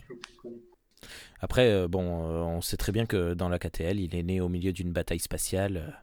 Il allait ni en Iowa, ni à Proxima du Centaure euh, quand, euh, quand sa maman oui parce que tout le monde savait que les familles étaient sur l'Enterprise euh, à l'époque du 23e siècle hein. Sur Kelvin. Et Eh oui, sur le Kelvin. oui pardon. Mais euh, par contre, Kirk n'a pas été entièrement élevé sur Terre, puisque euh, a passé une partie de son enfance euh, sur euh, une autre planète dont j'ai oublié le nom. Donc justement, il y a le Kodos, l'exécuteur, euh, donc le dirigeant de la planète qui est, qui, est, qui est devenu un dictateur et qui a massacré pratiquement tout le monde. Euh, Conscience of the King. Non. Ouais, c'est ça. Euh, oui. Ouais, ouais, c'est ça. Qui nous donne une magnifique phrase dans Discovery.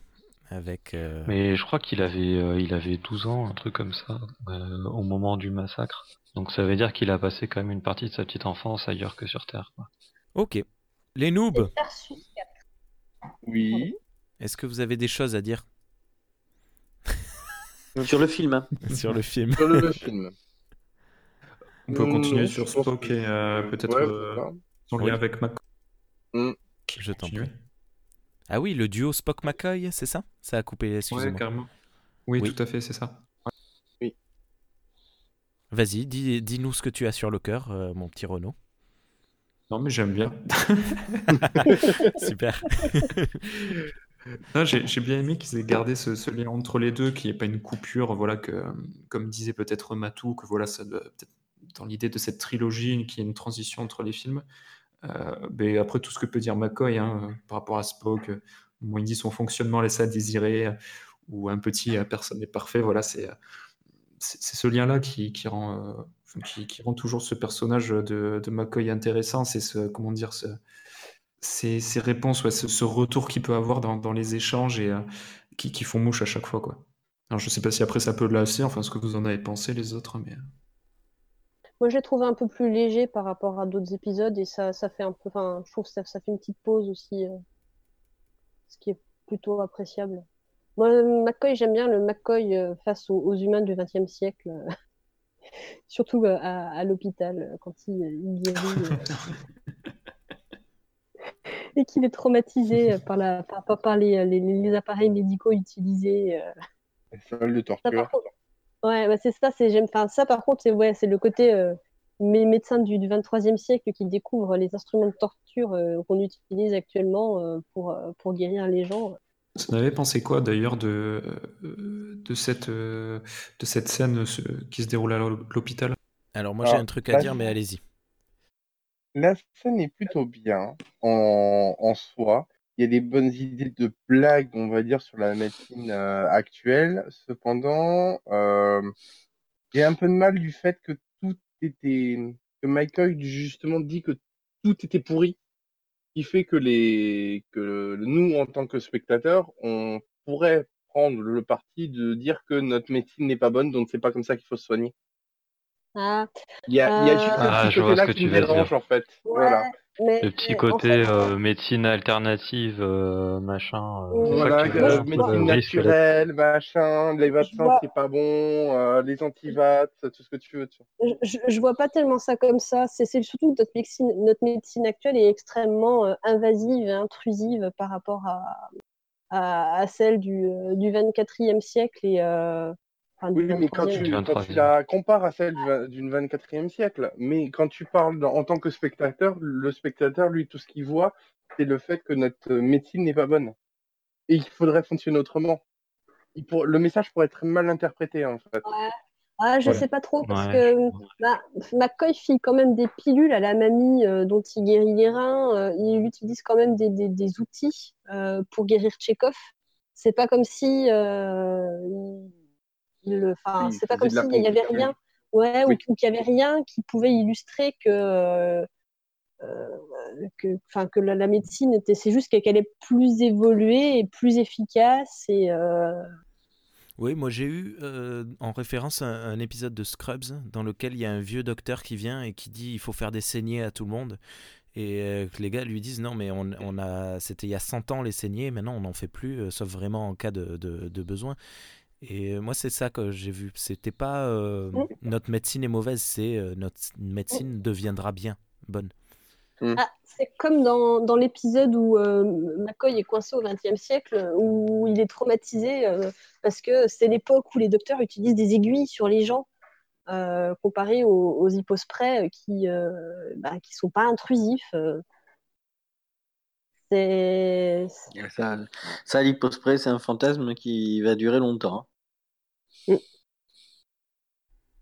En fait, moi, j'avais pas compris. Je pensais qu'il y avait une toute petite aiguille en fait qui, qui venait, mais bon, c'est pas c'est pas bien grave. Euh, Personne ne vanne sur la petite. non, pas de vanne sur la petite aiguille. Euh, juste euh, pour en revenir une dernière fois sur l'hôpital, c'est dans la scène de course-poursuite dans l'hôpital que je me suis rendu compte qu'il y avait beaucoup de course-poursuite sur euh, fond musical dans ce film. oui, Et ça bien me fait penser. Oui, c'est ma référence au bronzé n'était pas juste gratuite. Ben, moi, ça m'a fait penser à un film de Noël. En fait, je me suis dit, tiens, c'est marrant. euh, tout le monde se court après euh, sur un fond musical et tout. euh, c'est, c'est rigolo. euh, on se croirait dans, dans un. euh, alors, attendez, il y a un- nous avons quelqu'un qui nous a rejoint. Je le mets en muet. Hop là. Et, nous avons donc de- désormais un public. Les, les scènes, en fait, où justement, il se courait après ce fond musical, ça me faisait penser à de Funès, moi, personnellement. Oui, c'est ça. Ouais. Ah, c'est le côté léger du film, ça, de Mm. toute façon. euh. C'est c'est pour ça que je voulais vous poser la question. Moi, j'ai trouvé justement que par rapport, euh, enfin, il n'y avait pas une idée de tension, mais justement, il y a, il y a une idée de, de se dépêcher, euh, de régler le problème rapidement et de sortir de l'hôpital vite. Et c'était tellement poussé en fait dans, dans l'humour que moi, ça m'a un peu sorti dedans, euh, ce, ce- voilà, ce, cette scène. Mm. Ouais. Bah, de toute façon, c'est un peu le, à la fois le, l'avantage et l'inconvénient de ce film, hein, c'est que c'est le, c'est le film comique de Star Trek. Donc du coup, euh, Ouais, il y a c'est toujours, beau, euh, il y a, ça. il y a un petit peu ce, ce décalage entre, euh, parce que c'est vrai que c'est pas tout à fait le même type d'humour que ce qu'on peut retrouver dans les autres euh, films et séries, parce qu'il y en a toujours de l'humour, mais c'est plus de l'humour de, de situation que de l'humour de geste. Oui, Et là, là, on est en plein dans l'humour de geste, la scène de l'hôpital. euh. Non, mais dans, dans, dans l'histoire euh, de- d'humour de geste qui, dire, te fait ouvrir des yeux quand tu réfléchis deux secondes, c'est Tchekhov qui. T'as juste une technologie de 200 siècles en avance et tu la jettes comme ça. Alors attends, je- ça a coupé euh, ta Le- phrase Je- C'est Tchekhov qui C'est le, communi- communicateur Klingon que Tchekhov balance euh, aux officiers quand il est en train de les interroger C'est parce un, qu'ils ne marchent c'est un pas. Enfin, c'est un Oui, c'est super dangereux. Ça m'a, oui, moi ça me l'a fait, ça, ça m'a fait pareil. Quand je l'ai vu, euh, je me suis dit, il est en train de laisser ça aux mains de, aux mains de, de fédéraux Oui, américains. ils vont, ils vont même pas le récupérer après, effectivement. Euh, Bah, Non, c'est peut-être pire, hein. c'est peut-être C'est pire comme contamination temporelle que la formule du, du plexi, du, De l'aluminium transparent. D'ailleurs, c'est, génial parce que euh, il dit qu'il lui faudra des années euh, avant de, de pouvoir euh, le mettre en œuvre, euh, ces formules-là, pour les tester, les mettre en place. Je sais plus comment il formule ça. Et ça aura pris effectivement très longtemps parce qu'il a fallu attendre 2016 euh, pour qu'ils finissent par, euh, par le sortir. Parce qu'effectivement, maintenant, le- on, on sait faire de l'aluminium euh, transparent. Ah, c'est génial. Voilà. Sauf que, voilà, tout ça pour dire que c'est juste pour faire ce, ce comique où euh, acculé, euh, il fit son bluff et il jette son, son, ar- enfin, dire son accessoire. Sauf que quand tu réfléchis un peu, tu te dis, oui, ça marche parce qu'on est dans, dans ce genre de scène, mais j'ai envie de dire, Alors, l'effet immédiat, mais quand tu réfléchis un peu là, tu te dis, qu'est-ce qu'il a fait? Alors dans dans l'univers, euh, je dirais deux choses. C'est que euh, la contamination euh, temporelle de la Terre, c'est pas grand-chose par rapport à sa destruction complète. Et d'autre part, si le voyage de, de l'équipage euh, n'a pas été empêché par euh, un vaisseau euh, temporel du 25e siècle ou, ou du 27e siècle, euh, Le 9e. ou du 29e, pardon, comme l'USS Relativity, c'est que c'est que c'est c'est la c'est ce qui s'est passé dans la timeline qui a conduit euh, à justement à l'existence de ce de, de ce genre de, de technique euh, plus tard quoi. Donc euh, on peut dire que la contamination culturelle, elle était déjà présente euh, Oui, mais je veux dire, par rapport historiquement à. quoi. Il est quand même officier de Starfleet, il connaît la directive première, même si elle est un petit- Tu sais à quel point, je veux dire. C'est-à-dire que là, le, pour le gag, on a sacrifié une certaine forme de cohérence et je pense que ça illustre assez bien le film qui, pour le le- l'amusement, pour beaucoup de choses, sacrifie énormément. Donc, euh, on va pas lui reprocher, c'est c'est le parti pris du film. Moi, moi Mais je on lui aurais peut-être un peu moins reproché si, à la fin du film, après, le, après euh, que Kirk euh, euh, ait été nommé euh, capitaine du coup euh, de, de l'Enterprise, il y aurait eu une petite phrase ou une petite euh, vidéo montrant l'impact en fait que ça a eu. Mais genre en mode boulette, en mode dernière dernière blague. Mhm. Voilà. Là, le, le souci qu'on a quand même, Ouais, peut-être. ouais. il joue avec le temps et on ne voit pas les conséquences. Bah, il Après, ramène euh, baleine. Oui, c'est- c'est peut-être aussi que les mais conséquences. C'est peut-être aussi que les conséquences, euh, finalement, dans le tout du temps, c'est pas si important que ça. Ce qu'ils ont fait, euh, à part euh, sauver la Terre et ramener euh, les baleines euh, au 23e siècle, c'est le- le- leur, euh, on va dire, leur impact a été euh, minime. Mais d'un autre côté, ça, on, on va dire, ça aurait légitimé, on va dire, cette euh, directive première de Starfleet qui est de pas s'immiscer dans les mondes. Et dans, de pas s'immiscer dans les mondes, c'est de ne pas s'immiscer dans le temps aussi. Oui, oui, mais tu as raison, Charles. Voilà, je, voilà. Mais ça. je te dis, c'est juste que le, le film a pris le parti, mais Nimoy est assez euh, coutumier du fait, c'est-à-dire, je pense que, de manière générale, la cohérence, les... c'est pas du tout son. Lui, c'est Mm. plutôt quelle histoire je peux, je peux écrire par rapport à tout ça. On avait eu la même chose dans le, dans le Après, 3 des avec. problèmes de euh, cohérence, euh, il y en a pas tant que ça non plus, quoi. Non, mais tu vois, par exemple, dans le 3, quand tu avais dans la recherche de Spock, tu as le. le- on t'explique la nouvelle propulsion, tu vois, ce genre de, de choses, juste pour faire un gag, encore une fois. Sauf que tu, les implications de la nouvelle propulsion sont euh, quand même assez euh, importantes. Sauf qu'après, il faudra derrière qu'il y ait quelqu'un qui redcode en disant non, mais en fait, c'était vraiment un truc expérimental de machin, qu'en fait, ça fonctionne pas. Puis de toute façon, on va refaire l'échelle des, euh, des vitesses warp. Bah, c'est quand même pas mal comme conséquence de devoir refaire l'échelle des Ouais. vitesses de distorsion, non? Oui, mais je veux dire, c'était- pas la volonté de Nimoy. Lui, c'était juste Oui, qu'il oui, voulait montrer quelque chose pour euh, qu'on sabote et que ça fasse le gros classique de la voiture qui démarre pas. quoi. Alors, Tu sais, t'as la même dans, dans le flic de Beverly Hills quand il met des bananes dans le pot d'échappement. C'est très drôle. Euh, Nimoy à la réalisation, justement, je, je voudrais revenir une seconde dessus. On m'a toujours présenté Nimoy et Shatner comme des grosses divas euh, qui veulent absolument être au centre de l'attention. J'ai trouvé que dans Non, ce film, Nimoy, Nimoy. voilà, euh, Non, même s'il réalise et, et qu'il fait son trip de nager avec des baleines, il met beaucoup Shatner en avant. Et Mais t'as pas le choix. Oui, bah oui, c'est parce que bah, il aurait pu modifier mais- le script. hein, C'était pas. Non, mais tu connais pas Shatner. C'est le qui, qui est un mec qui, qui- je veux dire, c'est son jeu, c'est sa manière d'être, c'est c'est- c'est ainsi. C'est quelqu'un qui, euh, qui va prendre toute la lumière. Pour ça que leur duo fonctionne si bien. Lui, c'est se mettre en retrait et Shatner, c'est se mettre en avant. A- C'est lui le héros final euh, qui plonge euh, pour libérer les baleines magnifiquement en tirant sur une manette. C'est vrai qu'on rigole plus des, euh, des réactions de Spock que des, ou de ses actions que, que celles de Kirk. C'est euh, c'est un peu le, c'est le comic euh, relief Spock. Par exemple, Ouais. Spock Ninja, euh, Spock le Vulcain qui, qui parle à l'oreille des baleines, voilà, c'est un peu. C'est- Mais c'est, c'est, je pense que Nimoy voulait s'amuser un peu avec Spock, c'est ce qu'il a fait. Il a, il a obtenu que, ouais. en fait, euh, Spock soit amusant, mais d'une autre manière que ce qu'il avait été jusqu'à présent.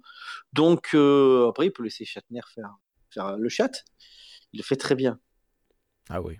Et euh, j'ai posé la question tout à l'heure, mais je pense qu'on m'a pas entendu. Est-ce que c'est à ce moment-là que Nimoy a sorti euh, son livre Je suis Spock Ou c'était plus pas. tôt Non, ça devait être plus tôt.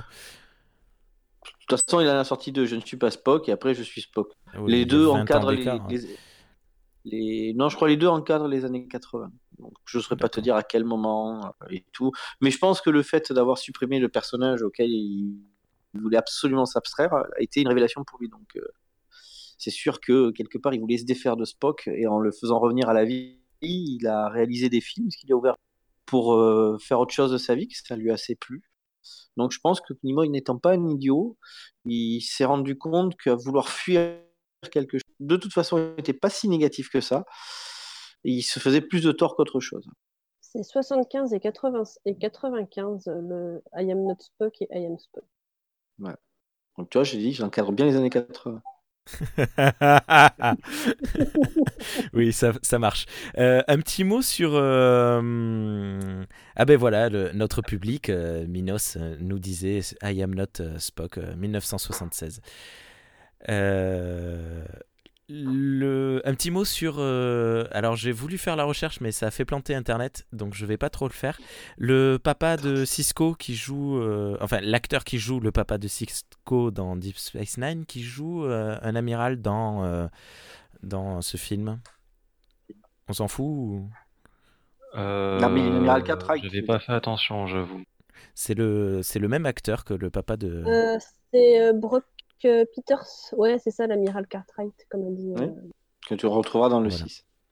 Qui, qui est très intéressant et qui n'est pas capable de lancer un appel de détresse de lui-même. Il faut que Sarek lui rappelle. euh, C'est, c'est- c'est assez surprenant de la part d'un amiral. Mais bon, ça. euh, voilà. Dans, en parlant de, de ça, euh, je crois que c'est la première fois qu'on voit une capitaine de vaisseau euh, avec la capitaine de l'USS Saratoga. Euh, alors non, euh, il y avait une capitaine euh, dans la série originale. Euh, j'ai oublié son nom. Euh, par contre, euh, je pense que c'est la première fois qu'on voit une capitaine euh, noire.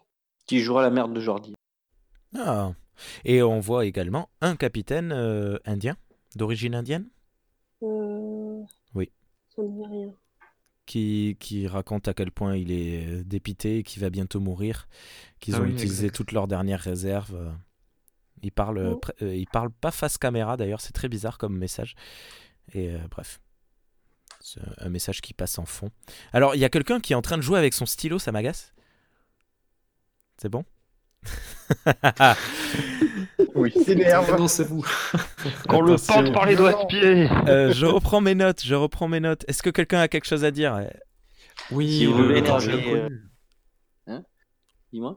L'envahisseur, là, le, le vaisseau inconnu, là, le. le- Voilà. Ah, la Le sonde. vaisseau baleine La Ouais, sonde.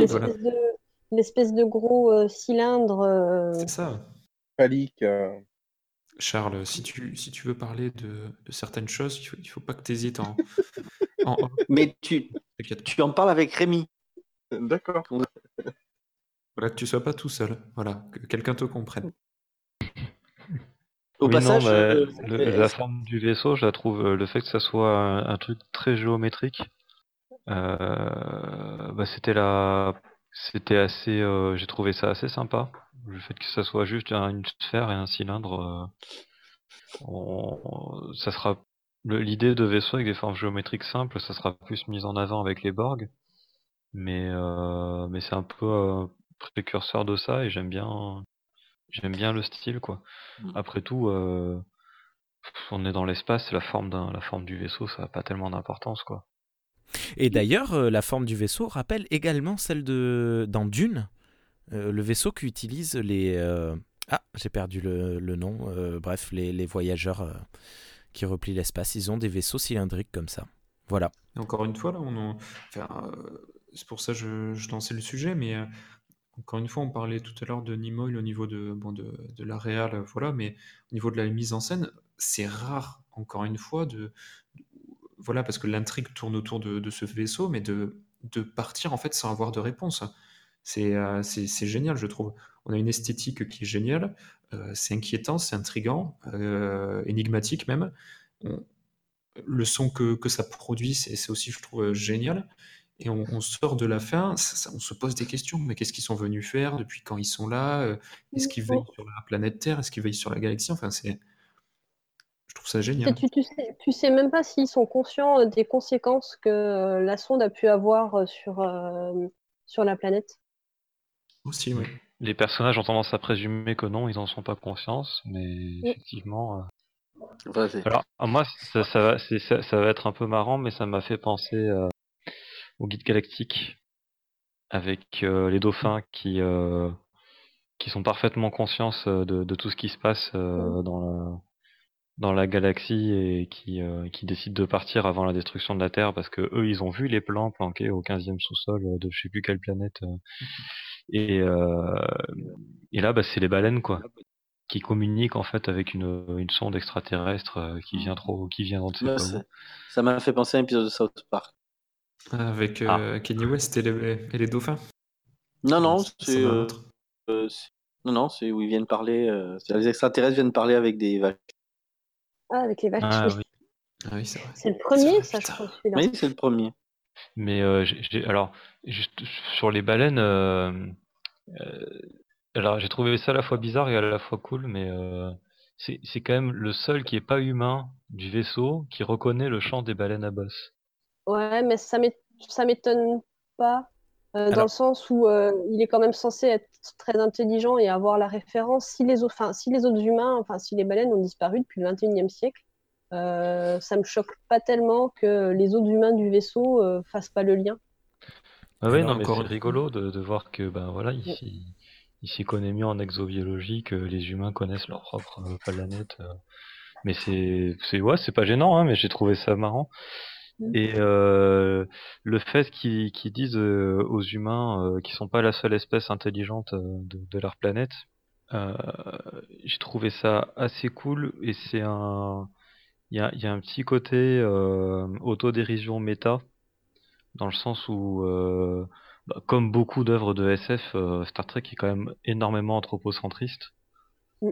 C'est toujours les, les humains, on sauve la Terre, euh, c'est euh, le, le, le conseil de la Fédération siège sur Terre, euh, c'est les humains qui sont en grande partie à à l'origine Paris. de la Fédération. Mm. Oui, bah Paris c'est sur Terre jusqu'à preuve du contraire. Mais non, mais non, non, non, c'est pas sur Terre. Pas pour les Américains. J'ai l'impression je- d'être dans l'espace des fois quand j'y vais, mais euh, pas En, France, pas sur Terre. Oh, Pour les Américains, euh, Paris. pour le plus beau pays du monde. Euh, Et, la- et, euh, et, et du coup, euh, il y a un petit, un petit côté auto, auto, autocritique en fait. Et, euh, et en même temps, c'est c'est vachement intéressant parce que notamment, euh, il me semble que le, le fait qu'on ait découvert que les baleines avaient un langage construit et que euh, elles avaient plusieurs langages selon les régions du monde, euh, tout comme euh, les humains, c'est quand même assez récent, il me semble. Je me rappelle plus la date, mais en tout cas à l'époque du film, on le savait pas quoi. C'était pour la plupart Les des dauphins aussi, des- hein. des- ouais, les dauphins aussi. Et j'ai même vu d'ailleurs qu'ils arrivaient à communiquer entre espèces de cétacés différentes. Je crois que les belugas et les dauphins arrivent à communiquer. Ils sortent des vannes sur prendre les avec humains. pincettes sur ce dernier truc. Je sais pas. Parce que nous, on n'est pas capable de communiquer avec une autre espèce, à part peut-être avec les chimpanzés en langue des signes. Mais euh, Non, Et parce qu'on leur apprend. hein. Non, on, a, on a réussi à communiquer avec les chiens. hein. C'est ceux qui comprennent le plus notre. Faut dire, que ça fait euh, plusieurs milliers d'années qu'on est ensemble. Les, les... Ouais, et puis ils sont un peu aussi dressés. Enfin, Mais les chiens les- comprennent mieux le langage verbal des humains que les singes, à force d'être, euh, d'avoir vécu ensemble.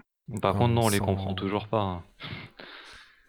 Oh si, moi mon chien quand il me regarde et qu'il fait whiff, je, je comprends. Oui, tu sais qu'il veut des croquettes, mais bon, c'est à peu près la seule truc qu'on ça, c'est le niveau zéro de la communication. euh. Ah non, c'est le premier niveau de la communication. J'ai faim, c'était la première chose que- qu'a dû dire un être humain euh, quand il a commencé à parler. Moi je suis pas d'accord.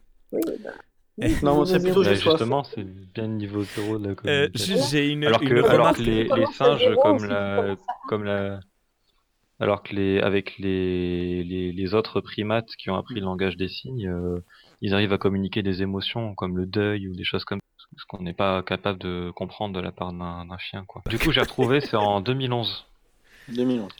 qu'on a, qu'on a compris que les baleines avaient différents langages selon les régions du monde. C'est pas mal. C'est c'est quand même assez impressionnant. Oui, ils en ont reparlé récemment aux, infos en plus. Alors, Ah bah, c'est cool. moi j'étais un peu déçu par la scène de fin, pas par la scène de fin, mais par le di- dernier dialogue entre euh, Gillian et Kirk. Je l'ai trouvé un peu expéditif. Euh, Gillian dit à Kirk euh, merci, euh, c'était cool. Elle lui fait un bisou, elle s'en va. Bah, Et, euh, ouais. Oui. Ouais, c'était bizarre. Je- tu sais, c'est les Non, deux personnages bah- centraux du film. Ils vont se quitter. On va plus jamais revoir Gillian d'ailleurs. Et on pourrait s'attendre à une petite morale de dernière minute, euh, genre euh, bon, c'était euh, c'était intéressant. euh, je sais pas, je sais pas. J'ai trouvé un peu expéditif. Ils, se- ils- ils se connaissent quand même depuis seulement, euh, je sais pas, trois, deux, trois jours. hein, Oui, oui. même si, bon, il s'est passé beaucoup de choses. C'est. Enfin, Non, mais après, après moi j'ai toujours été mal à l'aise avec euh, Gillian qui part de la sorte. C'est. Bonjour, vous êtes trois siècles de retard. Oui, par contre, le fait est qu'elle se fasse embarquer sur un vaisseau scientifique Oui. euh, dès son arrivée, là, oui, ça fait un peu. euh, Vous avez trois siècles de retard, mais vous inquiétez pas, allez bosser là-bas. Ouais, je Bon, après, euh, La Ils auraient pu la productivité. garder après, euh, après, on la sait pas, on en- sait en- pas. en spécialiste, en spécialiste sur, euh, sur les baleines euh, ou les choses Ouais, comme là- ça. Elle aurait pu rester sur Terre, à s'occuper des baleines, comme c'est Alors, une moi- experte de savoir. Alors moi, Euh, moi j'ai reconnu le gros fantasme de beaucoup de fans de Star Trek euh, de se retrouver au 23e Mm. siècle et puis de partir à l'aventure. C'est oui. ce qui lui arrive à elle, quoi. C'est euh, Et- à mon je veux dire, avis, c'est le- un peu ça, quoi. C'est le côté identification. euh. tu as parfaitement raison. Wesley Crusher C'est- Inside. Parce que moi, un, un- un- un vieil amiral de Starfleet euh, me ramène euh, dans le futur. euh, Ouais, je vais pas forcément avoir envie de rester avec lui ou de, de glandouiller sur Terre. Je sais pas. Non, mais Enfin, pas- J'aurais même pas envie de lui faire un bisou. Enfin, mais si, je vais tester tous les tous les doublages, tous les tous, tous les euh, tous les holoromans euh, qui, qui existent avant de partir, mais enfin bref. Non, mais je pense dire, qu'il y a un peu il y a un peu ce côté-là. Euh, c'est sûr que c'est une explication euh, externaliste, mais euh, Non, mais une euh, externaliste, je- tu as parfaitement raison, sauf que quand tu te mets en internaliste, c'est bonjour, toute votre famille. Ah, non, mais elle n'avait pas de famille. Elle le dit à un moment donné. Ouais, elle dit elle dit j'ai personne. Ouais, je veux venir avec vous. mais personne n'a jamais vraiment personne. C'est-à-dire, il y a bien quelque chose ou autre. C'est-à-dire, tout ce que je veux dire, c'est un déraciné. Il y a Bien 300 ans dans le futur, regarde, moi j'aurais plus Rémi. Comment on fait sans lui Ah, vous seriez perdu. Elle a plus son chien qui fait whiff. Ben, moi, ça me, moi, ça me choque pas plus que ça. Alors, effectivement, ça, le coup du vaisseau, c'est un peu exagéré. Mais si ça se trouve, si ça se trouve, euh, il y, a, il y, a une- il y a des scientifiques sur le vaisseau qui veulent euh, étudier anthropologiquement euh, l'adaptation euh, d'une personne euh, du, 20e siècle euh, au 23e siècle et la manière dont elle gère ça euh, psychologiquement, etc. Ça doit, ça doit pouvoir être vachement intéressant. Bon, c'est sûr qu'il n'y a pas besoin que ça soit sur un vaisseau, mais bon. Mais déjà, en plus que moi, quand tu me, fais, quand tu me dis ça, moi j'imagine euh, Rémi futur avec plus d'alcool. Ça- Il y a du synthéol, c'est bon. dur. C'est encore il y a mieux, il y a pas mal à la tête avec. Ouais, mais justement, je sais pas s'il aimerait ça. hein. Oui, tout le monde sait que je suis un gros hein. alcoolique. je... Euh, je ne suis pas breton. Pardon. Minos Euh, la morale du film? Fais ce que tu veux et on te rendra ce que tu veux. Mais si tu sauves le monde. Euh, hein Bah, Oui, c'est Kirk, euh, Kirk Ah, qui oui. récupère. euh, ah, c'est un peu facile, mais d'un autre côté, euh, Kirk, il fait un peu des conneries en tant qu'amiral. Alors, Ah, en même temps, là- qu'il soit capitaine, oui. La- Non, mais. la- Mais euh, la- oui, c'est clair que oh, la punition, c'est un peu un cadeau, quoi. Oui. Oui, mais c'est fait pour. C'est à la fois symbolique, mais c'est aussi un cadeau. Mais euh, l'idée, c'est que si jamais ils n'étaient pas partis dans The Search for Spock, ils seraient restés sur Terre et Ah, la Terre aurait été détruite. Ouais. puis- oui, ou alors il aurait dû. euh, Il aurait pu aussi Et le côté euh, s'ils n'avaient pas je- rencontré. euh, Donc Je ça veut dire peu- que si tu fais une connerie, vas-y à fond et sur un malentendu, ça peut peut-être passer. Ouais, s'ils n'avaient pas euh, balancé Cannes sur une planète euh, Ouais. seule, eh ben, la Terre aurait été détruite. Exactement. Ouais, Voilà. oui, c'est un effet papillon qui remonte à loin quand même. hein. Eh, cool, moi, je trouve pas que ça s'enracine aussi Cannes, loin dans si l'histoire. Ouais, ouais, non. Si Cannes n'avait pas essayé de conquérir la Terre, la Terre aurait été détruite. Attends. Si les gens des années 90 n'avaient pas fait n'importe quoi avec le patrimoine génétique de l'humanité, Ah oui, oui. Enterprise, aurait on remonte jusqu'à Enterprise. Ouais, bien avant. Euh, Ouais, encore C'est avant. Non, je remonte encore plus loin. 90, 2000. Je vous bats tous. Si les, si les humains n'avaient pas tué et exterminé toutes les baleines, la Terre aurait été sauvée. ouais. Oui, c'était avant Cannes encore. Ben non, c'est, euh, je pense que c'est Oui, ça. non, mais du coup, ça- même, euh, Non, moi, je, et je peux vous dire, je sais la vérité. En fait, c'est Cannes qui a bouffé toutes les baleines. voilà. Pour sauver Deux la Terre. parapluies. Ouais, c'est les retombées de la guerre des guerres eugéniques. ouais. Donc, la troisième guerre mondiale plutôt, vu qu'il y a eu pas mal de problèmes de radiation. Bon, je pense que si on en est à, à Euh, faire des euh, What If Stories, euh, je, je pense qu'on a approché de la fin de ce film, de la review de ce film. Mhm. Hmm, euh, si je reparcours mes notes. Oui, alors, petit point, euh, je vais parler des Klingons encore, je suis désolé. Euh, Scotty, au début du film, euh, dit qu'il a remplacé les rations Klingon euh, par des par d'autres rations parce que ça lui donne des maux d'estomac. Et euh, ça, je trouve ça cool par rapport à. Est-ce que je peux. Oui, je crois que je l'ai déjà fait de toute façon, ce serait trop tard. Dans Enterprise, on apprend que les, les Klingons ont été au 23e siècle, euh, enfin au- à la fin du 22e siècle, ont été humanisés euh, à cause d'un virus parce qu'eux aussi ils ont fait n'importe quoi avec leur patrimoine génétique. À cause de Et, Cannes euh, et donc, dans, dans les conséquences, en- plus d'esthétique, mais aussi celles qui sont mentales, euh, ils sont devenus plus humains. Et c'est rigolo parce qu'au 22e siècle, on apprenait, euh, plutôt dans les saisons d'Enterprise, euh, que les Klingons élevaient des targs vivants sur leurs vaisseaux. Donc, les targs, c'est des espèces de, de phacochères avec euh, des, des, des cornes en plus. On va dire ça, en plus agressif. Et, euh, et là, ben, ils ont arrêté d'avoir des élevages d'animaux vivants sur, le, sur leur vaisseau, à part peut-être pour le gare. Et ils ont, ils ont, ils ont des rations du coup à la place, ce qui est beaucoup plus humain. Et du coup, ça colle, ça colle encore parfaitement avec avec ce, cet élément de, de l'évolution du, du peuple quoi. Oui.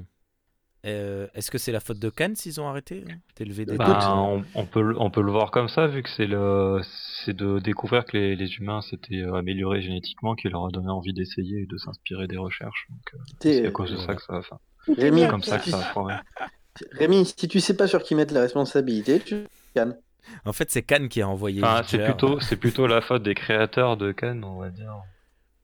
Cannes s'est créé lui-même. Voilà. Euh, non. Lui C'est comme. Chuck Norris. euh, Cannes, c'est le Chuck Norris de Star Trek. Bon, je pense qu'on a approché euh, et touché euh, le fond de cette émission. Littéralement. c'est pas gentil pour Dragor. Voilà. Non, non, non. Je... Ah non, non, non. Je parlais par rapport à nos références euh, caniennes euh, et non pas canidées. Canesque. Canesque. Pardon. Si, une dernière chose. Moi, c'est la toute dernière euh, chose, vu que je suis dans la rigolade lolilol, euh, la dernière note que j'ai pris, c'est dans le générique de fin là qui montre plein d'images du film. Euh, la dernière image qui bouge, on voit les membres de l'Enterprise qui, sortent du, du- du vaisseau Klingon. Et on voit une image qui a été coupée durant le film, Scotty qui, se... Pardon. Scotty qui se casse la figure. Mais violemment en plus. hein. Il tombe sur le dos, il glisse le long de l'échelle et il fait un énorme plouf dans l'eau. Tout le monde est mort de rire sur le plateau et lui, je pense qu'il a dû bien se faire mal au- dans le bas du dos. Et moi, euh, ça a été ma dernière franche euh, rigolade de ce film. D'accord. Ah ouais, je l'ai en Merci, direct. Ah ouais, c'est horrible. Je, je me souviens plus le nom de, de l'acteur. James Doohan. Merci, merci à James Doohan euh, pour ce sacrifice. À ce propos, Oui. c'est dans ce film l'une des rares fois, mais je crois que dans le film c'est la seule fois au cinéma où ça, on peut voir sa mutilation. Ah, Alors, est-ce qu'on la voit? J'ai pas réussi à la voir quand Ah, on le voit utiliser ses mains pour. euh, Souris quand il, Alors, ça, ça a coupé euh, Matou, désolé. Donc, euh, on la quand, voit il- quand, quand il il prend la souris. Quand il, quand il dit Hello Computer à la souris, c'est ça? Oui. D'accord, j'ai pas fait attention. Euh, Alors que j'ai regardé quand il s'est mis à taper, j'ai fixé, mais je n'ai rien vu. Oh, bah, D'ailleurs, euh, quand, euh, quand il tape, il fait n'importe quoi. Et ça, se- ça se voit trop qu'il tape. Parce qu'au début, il tape avec deux doigts, comme ça. Bon, après, je dis ça fait raccord, parce que ben, au 23e siècle, ils ont plus l'habitude de taper. Mais euh, il va tellement vite ça, ça- que ça en devient, euh, que ça en devient ridicule. Mm, On voit ouais. clairement qu'il, fait n'importe quoi. Ça, Oui, ça m'a il, appuie sur deux touches et il a, il a, il a dessiné un schéma complet euh, de, en 3D de, de de molécules. trucs. oui, abusé, ouais. Euh, mais du coup, et pour revenir sur lui, euh, donc James Doohan, euh, il est venu euh, nous libérer euh, lors du débarquement. Et je je sais pas si c'est là qu'il a perdu son Oui, doigt c'est ou là. si c'est sur Oui, oui, là. Des- des- Ah oui, il a pris des voit. balles. D'ailleurs, Donc, si, vous vous euh, si vous vous baladez sur euh, les plages de Normandie, prenez un détecteur de métal parce que c'est le doigt sur lequel il avait son alliance et, et, euh, son épouse aimerait la récupérer. Combien ça coûterait des, des phalanges décomposées de James Doohan euh, sur eBay, à ton avis? Ah, je sais pas, je le prendrai pas. Désolé, c'est mon côté Ferengi qui ressort. mais Pas très, pas très Star Trek. Bon. Euh, allez, au pif, Charles. Est-ce que tu nous fais un petit dernier mot sur ce film? Les voyages dans le temps, c'est mieux dans Dragon Ball. Ah Il fallait qu'il fasse sa référence. c'est exactement ça. Allez, on continue dans l'ordre de l'affichage de mon écran. Dragor, un petit dernier mot sur ce film. Euh, on parlait des, des jolis plans euh, de caméra sur l'USS Bounty tout à l'heure.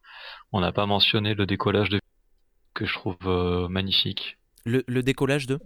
Quand il décolle de Vulcain avec le avec l'USS Bounty et que le donc le vaisseau a ses ailes repliées vers le haut en mode atterrissage. Et il fait un il fait un passage en arc de cercle près de près de d'Amanda et de et de je sais plus qui qui est à côté d'elle. Euh, oui, c'est ça. Et Ah, après, il pour- commence à il commence à décoller pour sortir de l'atmosphère et puis il replie lentement ses ailes euh, de manière très fluide en y allant et je, je trouve cette scène euh, magnifique. Voilà. Et je- Scène qui il y a, il y a m'a- le, il y a l'exotisme euh, extraterrestre de Vulcain, il y a le, il y a le, la classe du, du vaisseau. Bon, j'en ai déjà parlé euh, dans le film précédent, mais voilà, c'est, je trouve ça super bien. Petite insiste sur Saavik dans une scène coupée où je sais Voilà. pas s'ils l'ont tournée, où euh, elle c'est censé être enceinte du fils de ou de l'enfant, pardon, l'enfant de Spock. De Spock, ouais. Et C'est ça, c'est j'ai- une scène qui a été coupée. Et moi, Ça, m'a mis la larme aux yeux. D'ailleurs, je me demande toujours pourquoi Spock doit aller témoigner et pas Saavik, mais bon. L'histoire que ne nous le dira pas. C'est Si, si, c'est ça justement, en fait, euh, à la base, c'était prévu qu'elle euh, les accompagne et au final, euh, ils ont, ils ont plus ou moins voulu introduire le fait qu'elle était restée sur Vulcain avec, avec la mère de Spock parce qu'elle était enceinte, mais ça a été coupé au montage. Et dans la raison externe, c'est que ils avaient déjà avec Spock, comme on l'a dit, un personnage à cacher l'identité et en jouer, et ils ne voyaient pas comment euh, le faire avec un deuxième Vulcain, ça aurait été redondant avec Spock. Or, euh, tu vois très bien qu'il y avait la volonté de, de jouer avec le personnage de Spock, donc sa vie qui aurait été plus un problème qu'autre chose. Ça, c'est ce que les scénaristes, réalisateurs, etc. Ok. Renaud, un petit dernier mot sur euh, Voyage Home. Film léger avec de quelques bonnes idées. Soré Euh, il fait pas bon euh, d'être russe et de chercher des renseignements sur des, euh, des sous-marins nucléaires. Au milieu de la rue. Demander à un des membres de... des Village People. Euh, Matou, un petit dernier mot sur ce film? Un film des années 80, avec euh, tout ce que ça a de bien et de moins bien. Mais merci pour deux choses. Merci pour avoir ramené Amanda et merci parce que comme le film a été un immense succès, le film le plus rentable de tout Star Trek, de tous les films, y compris les, derniers, et donner à beaucoup de monde de revoir la série avec les acteurs originaux. Et comme je l'avais dit la dernière fois, euh, Nimoy et euh, Shatner ont pris très cher. Ils ont dit Vous voulez voir du Star Trek à la télé? Ça tombe bien, on a une nouvelle série avec un nouvel équipage. Merci. Donc, acteurs sans ce- moins cher. Exactement. Donc, Il ça sort l'année d'après. Ouais. Donc, sans... sans ce film, on n'aurait pas eu la nouvelle génération. Donc, merci, comme j'ai dit, pour Amanda et merci pour la nouvelle génération. Ouais, super, merci pour ces, ces précisions très très très intéressantes. Nous nous quittons, auditeurs, auditrices. Et toi, oh, oh, oh, et toi là Ben, Ouais, et toi, euh, le déneige, euh, quand te reverrai-je. Voilà. Un On petit est Non, dans peu les moi, c'est- c'est euh, un film que j'aime beaucoup. Euh, la première fois que je l'ai vu, j'ai pris une claque euh, parce que j'étais très surpris. Je m'attendais pas, à- comme on l'a dit au début de l'émission, moi, je m'attendais pas à, à revenir euh, sur Terre, mais euh, dans les années 86. Dans, dans les années 86. Et euh, oui, oui, oui, c'est un film que j'apprécie euh, beaucoup et je suis très heureux de savoir que ben, c'est le film le plus rentable de l'histoire trekkienne. Ça me surprend énormément, mais je, je trouve ça cool. Euh, Quand je dis rentable, c'est pas celui qui a fait le plus d'argent, mais c'est celui qui a le plus rapporté par rapport à son budget. donc Bah, ça a du sens. for- parce Ah oui, d'accord, oui. euh, euh, oui. il- vu qu'il était pas mal tourné en extérieur dans les rues. euh, Oui, ça n'a pas coûté cher. Mm, Après, oui, il- c'est- tu loues un hélicoptère et tu filmes un bateau dans la mer et c'est bon. Les- Ils ont, ils ont même réutilisé le mode des shots euh, de- du film précédent pour euh, en début. Donc euh, ils ont ils ont bien ils ont bien géré le budget, je pense. Et oui, et dans les commentaires euh, live, euh, Minos nous dit euh, les effets spéciaux euh, pourris n'ont pas dû coûter cher non plus. Voilà. Oh non, Le- la vitre bien, qui se les brise. Ouais, euh, il y en a deux trois qui sont pas très très très bien, mais bon. Allez, auditrice, auditeur, n'hésitez pas, reprenez en tout son cœur. Pardon, je l'ai déjà fait celle-là. Euh, N'hésitez pas à réagir sur les propos qui ont été tenus euh, durant cette émission, à nous dire votre avis sur ce film. Pour cela, vous avez le hashtag NoobTrek sur Twitter, les commentaires Facebook, ou alors les commentaires sur la communauté francophone Star Trek, la CFST. Euh, vous êtes tous et toutes les bienvenus à tout instant de votre vie et de la nôtre. Voilà, c'était très euh, aimons-nous les uns les autres. bon, euh, bonne soirée, à bientôt. Salut. À bientôt. Salut. Jouer à Kingdom Hearts, c'est la vie. à bientôt pour l'ultime frontière. Crapla. F1.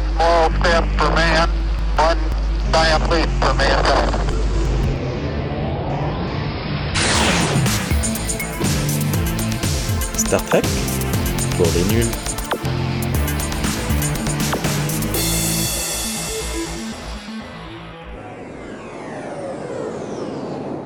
Autant, autant le tout premier film et autant le deuxième film Ouais, voilà, autant le premier et le deuxième, on f- ils ont fait couler beaucoup d'encre, tout le monde en parle, machin. Et quand on en a parlé, nous, euh, du deuxième, de la couleur de Cannes, on, on a dit beaucoup de choses.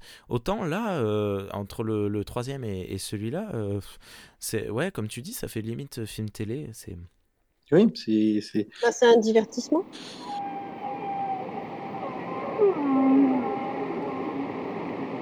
est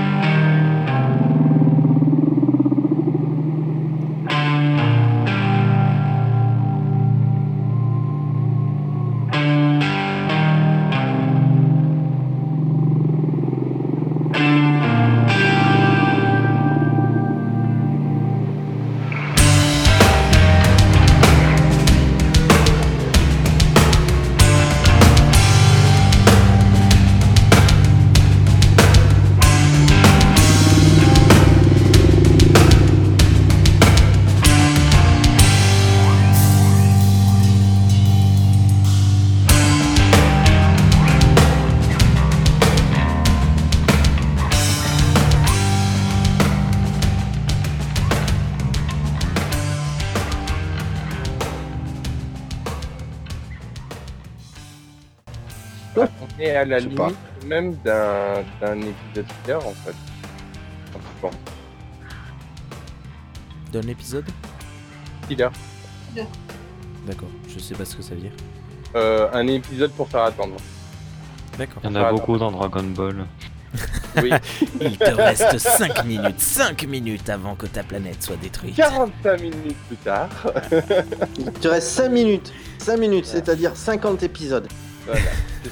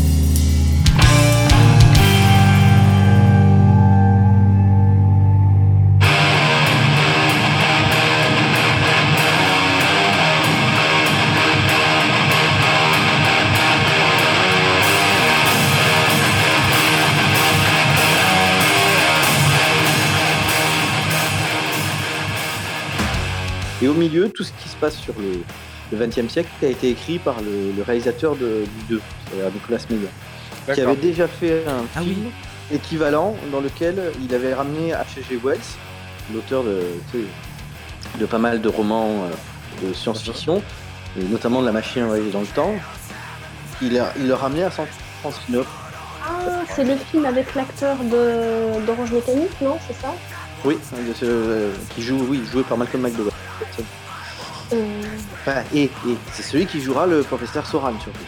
Hein, c'est une bonne référence Star Trek dans Génération. Ah putain, oui, oui, oui, oui, génial. Donc euh, tu vois, et, et donc le film joue de ça, c'est-à-dire que il y a euh, tu sais, le, le- le- le producteur, donc le scénariste du début, il dit voilà où on départ, voilà. Et après, comme tu dis, bah, tout le reste du milieu, c'est- le, le moment de s'amuser. Donc en effet, c'est un moment de pause. Tout est mis sur pause, même les enjeux, même ce qui se passe au 23e siècle, tout est fait pour euh, bah, amusons-nous. Enfin, euh, le reste attendra bien. quoi. Tu l'as vu toi, Pauline, le- ce film? Oui, je l'ai vu, je le trouve. euh, Il est mignon. Enfin, il est mignon, il est mignon, ce film. Parce que tu vois, par exemple, il, il, moi je l'ai pas vu, il dit par exemple que tu sais, la, la scène avec le punk, il avait prévu pour. Ah, Euh. Et est-ce qu'il y a des, des, ou est-ce que tu as reconnu des choses entre bah, Star Trek 4 et ce film-là Bah, il y a, c'est vrai que le côté un peu euh, décalage, enfin, un peu déc- euh, le côté un peu décalage euh, des personnes euh, par rapport à l'époque, euh, mais, mais euh, C'est ouais, c'est quoi le, film en question? J'écoutais pas C'était le- je, je sais plus le titre, le film euh, où euh, euh, A.G. Wells arrive dans le San Francisco des années 80 avec, la machi- avec sa Ah, machine. c'était il demain. doit- Il doit déjouer euh, Moriarty. C'est Moriarty qui. Euh, non, qui c'est le méchant Euh, c'est Jack l'Éventreur. Oui, c'est exactement, ouais. Euh, oui, bah c'est ça, c'était demain. Time After, After Time. Ah, c'est le. D'accord. Mais euh, ouais, je, je l'ai vu aussi, il est génial ce film. Je l'ai vu aux Intergalactiques euh, de Lyon en 2015. En- Et, euh, et est-ce que- en- Du coup, en rediffusion au cinéma. euh, Euh, par, par rapport à ce que tu dis, Pauline euh, et euh, Dragor, est-ce que euh, euh, Wells est aussi à l'aise dans le, dans le siècle que- non, il est complètement paumé. Parce qu'on disait que Kirk n'était pas assez paumé. euh, C'est meilleur là avec pas une fille pour quelqu'un qui vient du passé. Ouais, ouais, non, Wells, il a quand même du mal. Hein. euh,